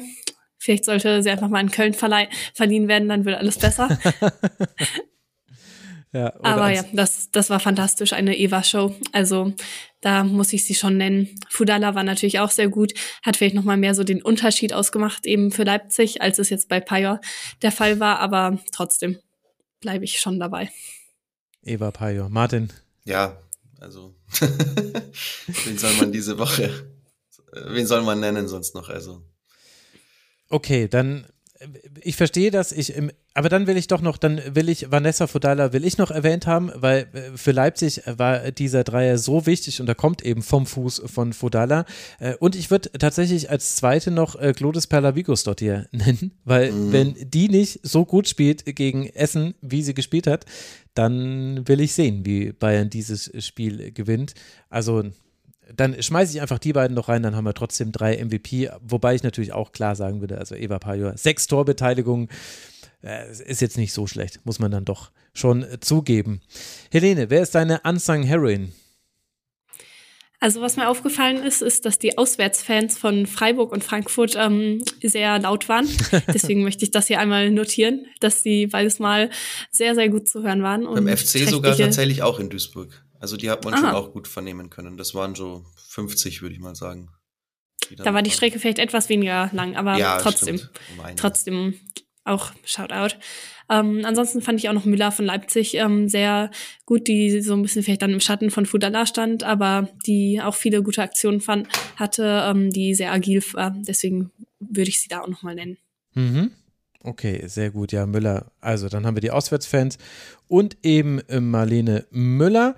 Und äh, wen nehmen wir bei dir mit auf den Zettel, Martin? Ja, ich hätte mir jetzt da äh, Vigo Stott hier rausgepickt. So. Jetzt gar nicht erstens mhm. mal wegen äh, unbedingt, weil sie äh, diesmal quasi die Matchwinnerin war, sondern insgesamt, weil sie, ähm, glaube ich, in dieser Mannschaft und auch in der Bundesliga insgesamt nicht so die Anerkennung kriegt oder es gibt einfach viele andere, über die gesprochen wird. Sie ist natürlich auch keine deutsche Nationalspielerin, aber ich finde, sie ist äh, eine der konstantesten Spielerinnen in der Bundesliga. Sie hat jede einzelne Minute absolviert. Also ich weiß nicht, ob sie die einzige Feldspielerin ist, die wirklich alle Spiele über 90 Minuten gemacht hat, aber sie hat es auf jeden Fall.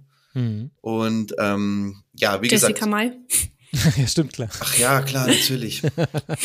da hätte man drauf kommen können, ne? Ja, ähm, ja, aber trotzdem, ich finde sie wahnsinnig konstant. Sie bringt ihre Leistung Woche für Woche und äh, ist jetzt mal so ein bisschen herausgestochen. Trotzdem sprechen wir was bei MVP eher über Eva Pajor, eher, eher über Fudala. Deswegen ist sie für mich die Unbesungene an dem Spiel.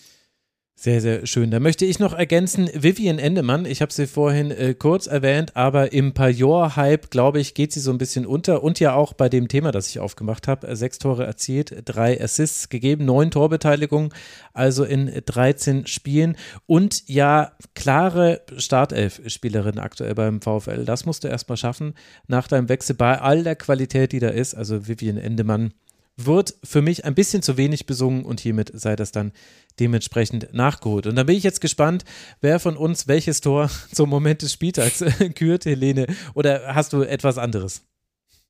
Ich habe noch etwas anderes, nämlich ähm, kann ich jetzt verkünden, dass Vigos dort hier offiziell in allen drei Kategorien genannt wurde. Oh. Nämlich hat sie für einen Comedy-Moment äh, gesorgt, ähm, fand ich zumindest, ähm, als sie und Gwyn sich so ein bisschen gegenseitig gefault haben, als ein langer Ball von Essen kam mhm. und dann beide sehr lustig hingefallen sind und ähm, genau das gleiche war vor einer Woche, glaube ich, auch schon mal passiert. Deswegen fand ich das sehr lustig, diese Szene. Und ähm, Essen konnte aber dann auch kein Kapital rausschlagen. Deswegen ist ihre MVP bzw. Unsung Heroin Nominierung da auch nicht gefährdet worden. ähm, ja, ansonsten muss ich aber sagen, dieses Tordinien-Chaos bei, bei Köln gegen Duisburg weniger witzig, schon sehr, ja, sehr symptomatisch für das, was was man eben aktuell diskutiert vor dem Hintergrund auch der Nürnberger Schiri-Kritik noch. Ja, Torlinientechnik ist einfach schon etwas, was es geben sollte. Ja. ja. Ja, muss ich mich jetzt leider direkt wieder anschließen. Ja. Also ist auch für mich absolut, weil wenn wir jetzt gerade in der Phase über diese Sache sprechen, und es ist nun mal jetzt ein Thema, spätestens seitdem Nürnberg diese Mitteilung rausgegeben hat, obwohl ich wirklich nochmal wiederholen möchte, dass ich bei dem Tor keinen, also ich will ihnen da keine Schuld geben. Das, das gibt einfach solche Szenen, da hast du nicht den richtigen Winkel, um um es sehen zu können. Es ist einfach so. Und deswegen ja, also wenn man von Professionalis Professionalisierung spricht, dann, äh, ich weiß nicht, ob ich einen Videoschiedsrichter unbedingt, ich sehe das ja in der dritten Liga auch, ich finde es eigentlich ganz geil, auch diese Spiele zu sehen ohne Videoschiedsrichter. Mhm. Ähm, das hat auch was, aber eine Torlinientechnik sollte es sowohl in der dritten Liga Männer als auch in der Bundesliga Frauen geben. Das muss drin sein.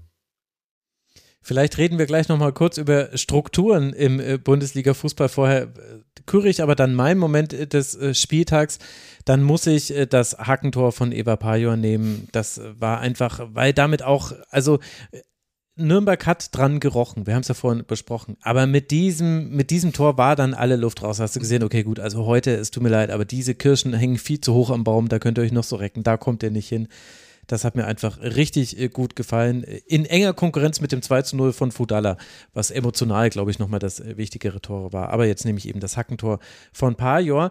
Und dann haben wir aber tatsächlich noch ein letztes Thema, über das wir zumindest äh, kurz sprechen wollen. Denn nämlich am heutigen Montag, den 19. Februar, gab es einen Artikel bei der Sportschau, der eben genau über Dinge spricht, die wir jetzt gerade schon so indirekt angerissen haben, nämlich Strukturen in der Bundesliga, Reform der Bundesliga. Und da kann ich mal kurz für die Hörerinnen und Hörer da draußen die wichtigsten Punkte zitieren und dann hätte ich gerne eure Meinung dazu gehört. Also der Fakt ist, dass die englische Liga und vor allem natürlich auch in den USA die WSL, die über vier Jahre jetzt 240 Millionen US-Dollar verdienen wird, die laufen natürlich der Bundesliga davon und wir merken es ja auch an dem ein oder anderen Wechsel. Und äh, bisher ist aber der Bundesliga-Fußball ein Zuschussgeschäft. Also im Schnitt geben die Clubs rund 1,5 Millionen Euro aus und die Personalkosten sind aber höher, wobei es da sehr große Unterschiede gibt. Eigentlich diese Gesamtschau auf die Zahlen ist eigentlich gar nicht mehr zulässig, weil der Unterschied so groß ist zwischen eben Bayern, Wolfsburg, Frankfurt und Hoffenheim zum Rest der Liga. Hoffentlich ändert sich das auch mal.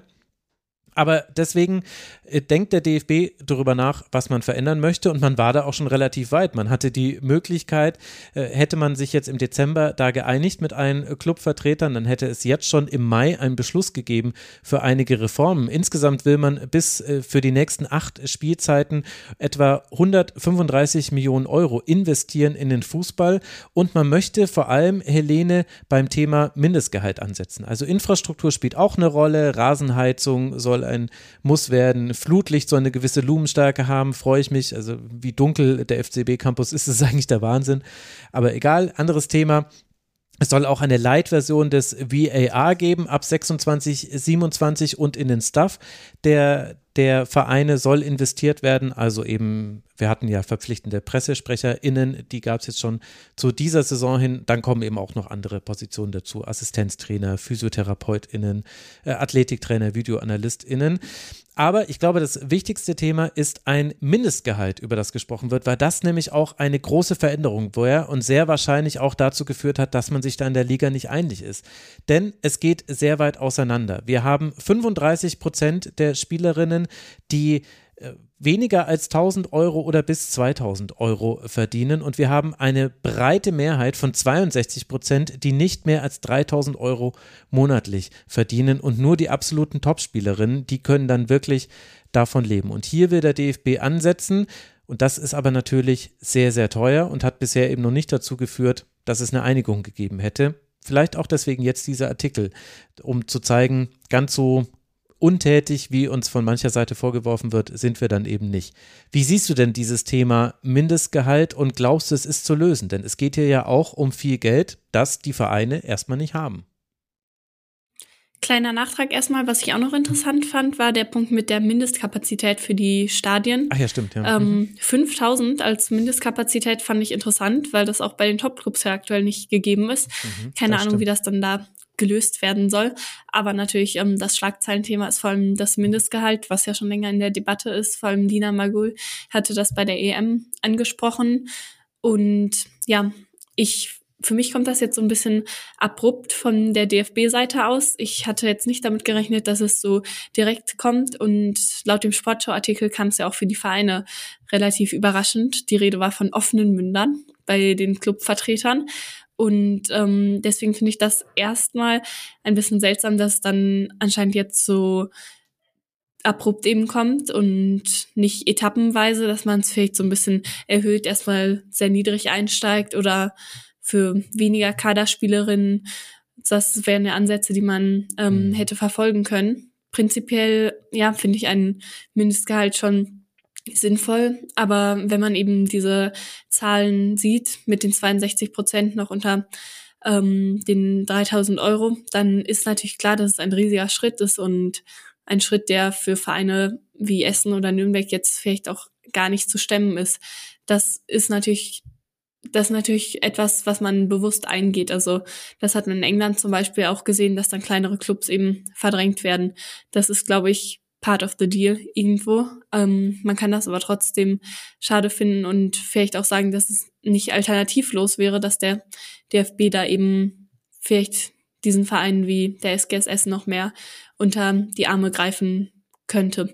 Ich bin jetzt auf jeden Fall gespannt, wie, wie das so weitergeht. Ähm, der DFB stand ja sehr in der Kritik, eben wegen seiner Aktionslosigkeit, ähm, zum Beispiel von der Initiative Fußball kann mehr, ähm, die auch gefordert hatte, dass man sich vielleicht einfach mal vom DFB trennen muss, wenn der jetzt zu langsam ist und zu wenig macht. Und ähm, das ist jetzt schon ein, ein wirklich großes Zeichen. Ähm, sehr umfassende Forderung. Und ich bin dann gespannt, inwiefern da auch die Taten folgen.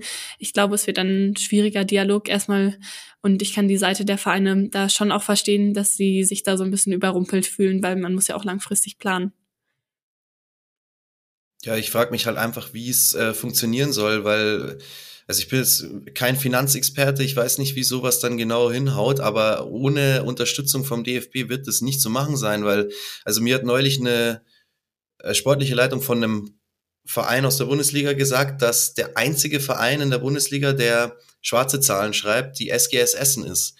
Und ich, also das fände ich dann Wahnsinn, wenn äh, so eine Regelung kommt und der einzige Verein, der das wirklich hinkriegt, da vernünftig zu wirtschaften mit dem bisschen Geld, was halt da ist, wenn der dann über den Tellerrand fallen würde aufgrund so einer neuen Regelung. Also das fände ich furchtbar. Und ähm, ja, die anderen Vereine, wie gesagt, die schreiben alle rote Zahlen und wenn sie jetzt die Gehälter anpassen müssen, dann muss da was kommen vom DFB. Und da muss ich echt sagen, dass ich da halt immer wieder auf mehreren Ebenen sehr enttäuscht bin, weil immer sehr viel geredet wird, was alles gemacht werden kann und was alles gemacht werden soll. Und jetzt heben wir die Liga auf ein anderes Level und über TV-Übertragungen und was weiß ich. Und dann hast du im Jahr danach in dieser Saison weniger Interviews bei Spielen als in der letzten Saison, weil einfach da äh, wieder nichts nichts dahinter ist, hinter dem, was da gesagt wird. Ähm, es gibt ja auch äh, jetzt im Männerfußball zum Beispiel die, die, dieses Thema ähm, Nachwuchsspieler Fördertopf, ja. das ja auch immer wieder aufploppt. Das ist ja ein absoluter Witz. Da, das, da geht es um 2,8 Millionen Euro, die jetzt nochmal gekürzt werden auf 2,3 Millionen Euro für alle Vereine ähm, für die Nachwuchsförderung. Das ist eigentlich unglaublich. Ähm, ich habe ja eine Vergangenheit bei der Spielvereinigung Unterhaching. Ich war da mal Stadionsprecher, das heißt, ich kenne auch Manni Schwabel und ich äh, finde es immer wieder geil, wenn der da den Finger in die Wunde legt und sagt, hey, es kann mir keiner mehr erzählen, dass es dem DFB um, um deutschen Nachwuchsfußball geht oder um deutsche Nachwuchsfußballerinnen, Fußballer, bei den Beträgen, die dann da am Ende des Tages tatsächlich ähm, zur Verfügung gestellt werden. Also ich bin da mehr als skeptisch, aber ich lasse mich auch gerne von einem äh, von was Positivem überraschen. Vielleicht äh, entwickelt sich's mal, aber ich kann es mir jetzt gerade im Moment nicht vorstellen, wie das funktionieren soll. Ja, ich glaube, das äh, grundsätzliche Problem ist, äh, dass man am offenen Herzen gerade operieren muss und deswegen bestimmte Fragen, glaube ich, gar nicht mehr gestellt werden.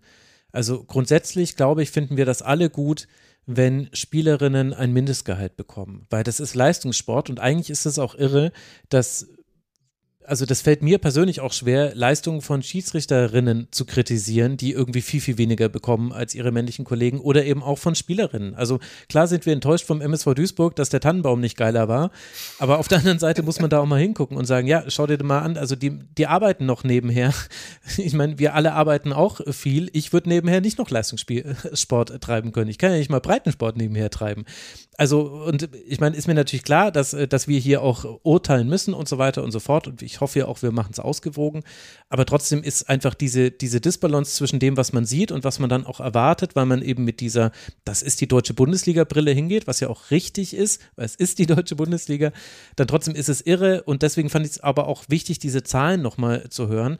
Denn ich habe schon aufgehorcht, als Martina Voss-Tecklenburg zum Beispiel in einem Podcast vor der EM damals gesagt hat, naja, über die Hälfte der Spielerinnen können noch nicht nicht davon leben, dass sie Fußball spielen. Das ist hier nochmal bestätigt worden. Also mit 3000 Euro, da brauchst du in vielen Städten, kannst du gerade so deinen Unterhalt betreiben und dann, die müssen ja aber nebenher dann trotzdem noch an Ausbildung und so weiter denken, weil davon kannst du dir nichts aufbauen, dass du nach deiner Karriere leben kannst. Und das eigentliche Problem ist aber, glaube ich, dass auch wenn ich jetzt so eine Argumentation fahre, man dann aber die eigentliche Frage nicht stellt, die im Frauenfußball noch gestellt werden kann. Im Männerfußball ist sie schon beantwortet. Nämlich die Frage, wie soll dieser Fußball funktionieren? Wofür ist die Bundesliga da? Ist die Bundesliga da, um internationale Titel zu gewinnen, damit Stars in die Bundesliga wechseln? Ist natürlich toll, hier eine Pernille Harder und eine Magdalena Eriksson zu sehen und so weiter und so fort. Oder ist die Bundesliga Ausdruck, äh, das Ziel für ganz, ganz viele Mädchen und junge Frauen, in den Leistungssport reinzukommen, selber Fußball zu spielen, geht es darum, dass es einfach ein ganz, ganz toller Wettbewerb sein soll, der offen ist für alle und der deshalb vor allem dem Breitensport zugutekommt und dann ist es so ein selbstverstärkender Effekt. Und dann musst du aber die Bundesliga komplett anders gestalten. Dann kann es nicht sein, dass da Wolfsburg und Bayern davonlaufen und dass die quasi sich dieses Zuschussgeschäft leisten. Und auch bei Bayern ist es ja noch Minusgeschäft, aber halt mit ganz, ganz anderen Kaderkosten, die es da gibt. Da haben wir Spielerinnen, die vierstellige Beträge im Monat verdienen. Also das ist dann schon eine ganz andere Nummer. Und dann müsstest du aber sehr, sehr viele Dinge verändern. Und du, du müsstest auch, und du könntest es nicht mehr nur über Geld regeln. Wir haben uns daran gewöhnt, dass alles über Geld geregelt wird im Fußball.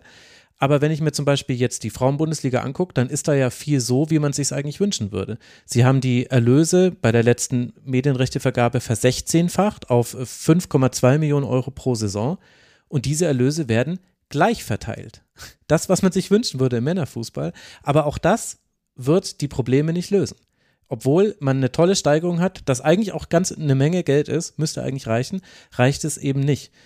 Und deswegen müsste man, glaube ich, andere Fragen stellen und müsste eben überlegen, gut, wenn wir das Ziel haben, den Breitensport zu fördern, was in der Satzung als DFB-Ziel so drinsteht, also es geht darum, den Fußball zu fördern, nicht nur den Leistungsfußball, soll dann vielleicht die Liga auch komplett anders aussehen? Soll es vielleicht so sein, dass, eine Theresa Merck hat das mal gesagt, es ist ja fürchterlich frustrierend, dass du weißt als Trainerin, na, die wird ja nie deutscher Meister werden. Die wird ja wahrscheinlich auch nie Champions League spielen. Das kann sie bei Freiburg nicht erreichen. Und ist das nicht eigentlich vielleicht das größere Problem? Also nur mal zur Diskussion äh, gestellt. Aber es ist halt interessant dass man darüber auch schon im Frauenfußball schon gar nicht mehr sprechen kann, sondern es geht wieder nur über Geld. Und ich verstehe das auch, weil alle anderen Ligen international funktionieren auch über Geld und Geld ist auch sehr wichtig. Ich hätte auch gerne mehr Geld im Frauenfußball. Aber die eigentliche Frage, was für eine Liga wollen wir haben und was für einen Fußball wollen wir in Deutschland haben, die wird auch mit solchen Plänen wieder nicht beantwortet und geht dann in eine Richtung, wo ich mir denke, ja, gut, macht halt. Ehrlich gesagt, kann ich mir dann schon grob denken, was passiert. Also werden halt trotzdem irgendwie drei große Vereine sich um die Meisterschaft plagen und dahinter gibt es ein Rattenrennen. Ja, auf jeden Fall. Man hat so das Gefühl, eben, man wäre eigentlich an dem Punkt, wo dieser, dieser Diskurs passieren müsste, aber es, es gibt ihn nicht. Es gab einfach diese, ja, diese Debatte nicht, obwohl schon seit Jahren eigentlich gesagt wird, okay, der Frauenfußball und auch von den Akteuren, die da selber drin sind, von den Clubs, okay, der Frauenfußball hat die Chance, es besser zu machen, nicht die Fehler wie der Männerfußball zu machen, aber man hat das Gefühl, es verkommt eben zu einer hohlen Phrase, weil am Ende dann doch als Axiom eigentlich steht, okay, wir, wir wollen doch irgendwie wie die Männer Bundesliga sein. Und es wird dann doch eben irgendwie abgefeiert, dass immer mehr Geld drin ist, was ich verstehen kann, weil, wie gesagt, Professionalisierung ist wichtig, ähm, dass jetzt zum Beispiel die Transferrekorde ähm, immer höher werden. Und das kann man eben bis zu einem gewissen Punkt vielleicht als gutes Zeichen ähm, sehen, als Zeichen, dass Frauensport populärer wird, ähm, auch, dass es mehr Zuschauer gibt und so weiter. Es bedingt sich vielleicht alles gegenseitig. Aber ja, wie du schon sagst, es wird eben nicht grundsätzlich in, in Frage gestellt und das finde ich schade. Und ja, ich habe das Gefühl, da, da wurde auch nie so richtig dann versucht, von allen Seiten wirklich das anders zu machen. Es wird gerne immer gesagt, aber ich habe eben das Gefühl, das, was jetzt aktuell den Frauenfußball noch für viele so einzigartig macht, das wird im Zuge dieser Entwicklung auch einfach dann mehr und mehr verschwinden. Weil wir halt jetzt auch von ganz anderen Dimensionen sprechen als beim Männerfußball. Also es geht ja jetzt hier, wir sprechen hier von einem Mindestgehalt, von dem man dann im Monat überleben kann. Also das ist ja eine ganz andere Dimension. Ich denke, ist ein gut, super Punkt, den du ansprichst, Max, aber ich weiß, ich glaube, da sind wir noch relativ weit davon entfernt. Es geht ja jetzt wirklich erstmal darum, machen wir das, äh, das, das Ganze, diesen Wettbewerb so fit, dass die Spielerinnen äh, nicht irgendwie negative Auswirkungen auf ihr Leben davon haben, weil sie irgendwie schauen müssen oder 80 Stunden in der Woche äh, irgendwie beschäftigt sind mit Arbeit und Fußball. Und äh, ja, geht es darum, dass man eben diesen Wettbewerb auch so fair macht, irgendwie so gut es halt geht, dass, ähm, dass es keine Benachteil krassen Benachteiligungen mehr sind. Also das sind jetzt erstmal Punkte, ja, wo man eigentlich denkt, das, das muss ja so und so irgendwie gegeben sein. Ja, und ich glaube aber halt, dass es über Geld nicht mehr geht. Weil eigentlich, wenn man mal einen Schritt zurücktritt und sich den deutschen Frauenfußball anguckt, der erfolgreichste Verein der letzten fünf Jahre ist eindeutig die SGS Essen.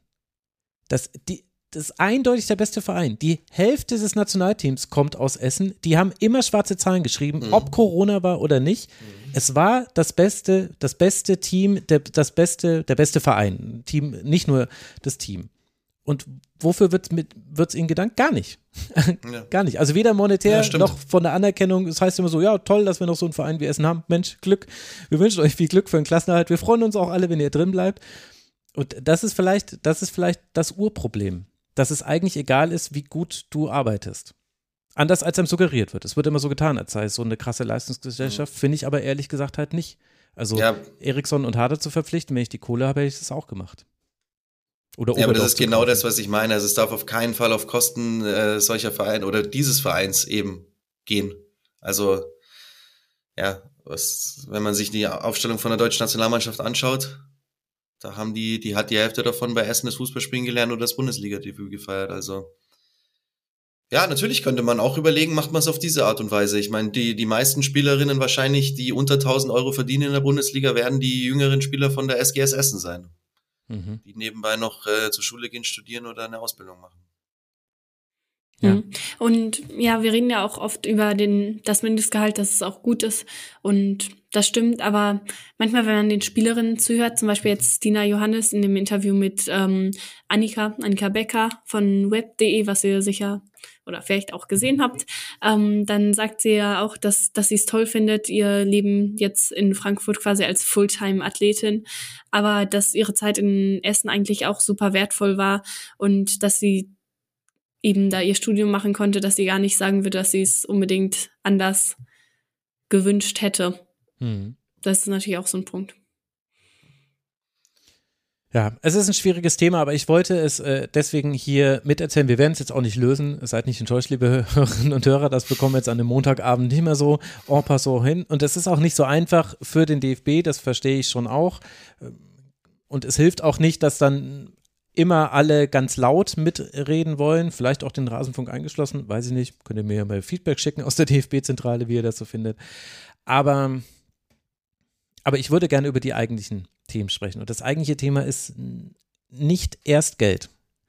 Mit Geld sind viele Dinge dann zu verbessern, aber das eigentliche Thema ist doch Gesundheit der Spielerinnen, Perspektive der Spielerinnen, Freude daran, dass die Leistungssport machen, dass sie dieses geile Spiel spielen und dass sie ganz viele andere dazu bringen, dieses Spiel zu spielen. Vielleicht bin ich da auch vorgeprägt, weil ich das in meinem eigenen Haushalt erlebe, bei den Zwillingen, wie, wie die nur durch diese Rollenvorbilder eben Lust bekommen, diesen Sport zu machen. Und das will ich doch erstmal, dass äh, Menschen Sport machen, weil Sport ist was Gutes. Aus ganz vielen Gründen für die Gesellschaft. Naja, da reden wir mal irgendwann drüber. Wenn euch da noch mehr zu interessiert, ihr könnt das Tribünengespräch zur Zukunft des Fußballs anhören. Da geht es zwar um den Männerfußball, aber es werden auch grundlegende Fragen gestellt und definitiv, ich habe es schon ganz oft empfohlen, aber ich finde es einfach schlimm, dass dieses Buch nicht im Kanon der Fußballbücher offenbar steht, weil viele haben es noch nicht gelesen. Fotopia von Alina Schwärmer. Da wird einfach auf alle Kontinente geblickt. Es werden so viele andere Modelle gezeigt. Da kann man nämlich auch sehen, der australische Frauenfußball, die haben so ein Punktesystem. Da darfst du, jede Spielerin bekommt jede Saison quasi eine Punktzahl anlässlich ihrer Qualität. Äh, und dann darfst du eben über einen gewissen Punkt, Gesamtpunktescore darfst du nicht kommen und musst eben dann entscheiden. Habe ich eine Topspielerin und lauter Talente mit weniger Punkten drumherum oder mache ich das mit ganz vielen Talenten äh, oder so mittelguten Spielerinnen? Und so wird da zum Beispiel der Wettbewerb gesteuert. Ist natürlich jetzt ein ganz anderes System, aber es lohnt sich schon mal sowas sich zumindest durchzulesen. Also Fotopia von Alina Schwärmer kann ich euch auch sehr empfehlen. Wenn man da nicht auf neue Ideen kommt, wenn man dieses Buch liest, also dann, ja, dann, dann kann man es wirklich wieder über den TV-Geld Schlüssel machen, wegen mir. Also dann ist Hopfen und Malz verloren. Gut. Ihr zwei, ich danke euch sehr, auch dass ihr mich diesen Exkurs noch habt äh, gehen lassen. Es war wie immer eine große Freude, in dieser Konstellation aufzunehmen.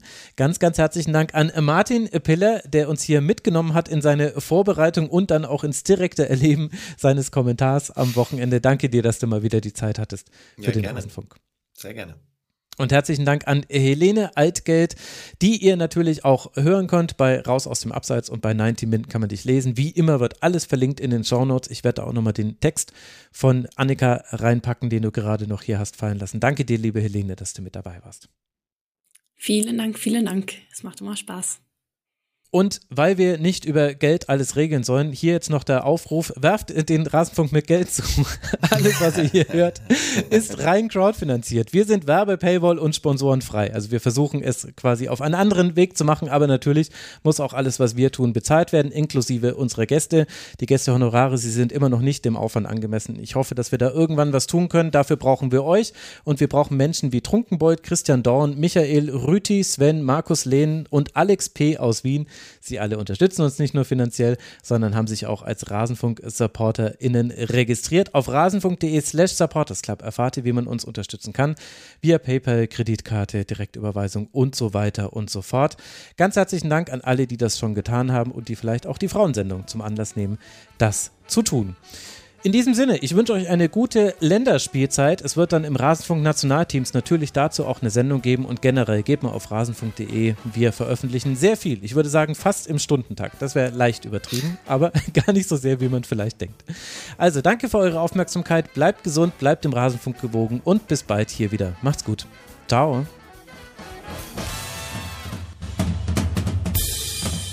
Der Rasenfunk lebt von euren Beiträgen. Vielen Dank.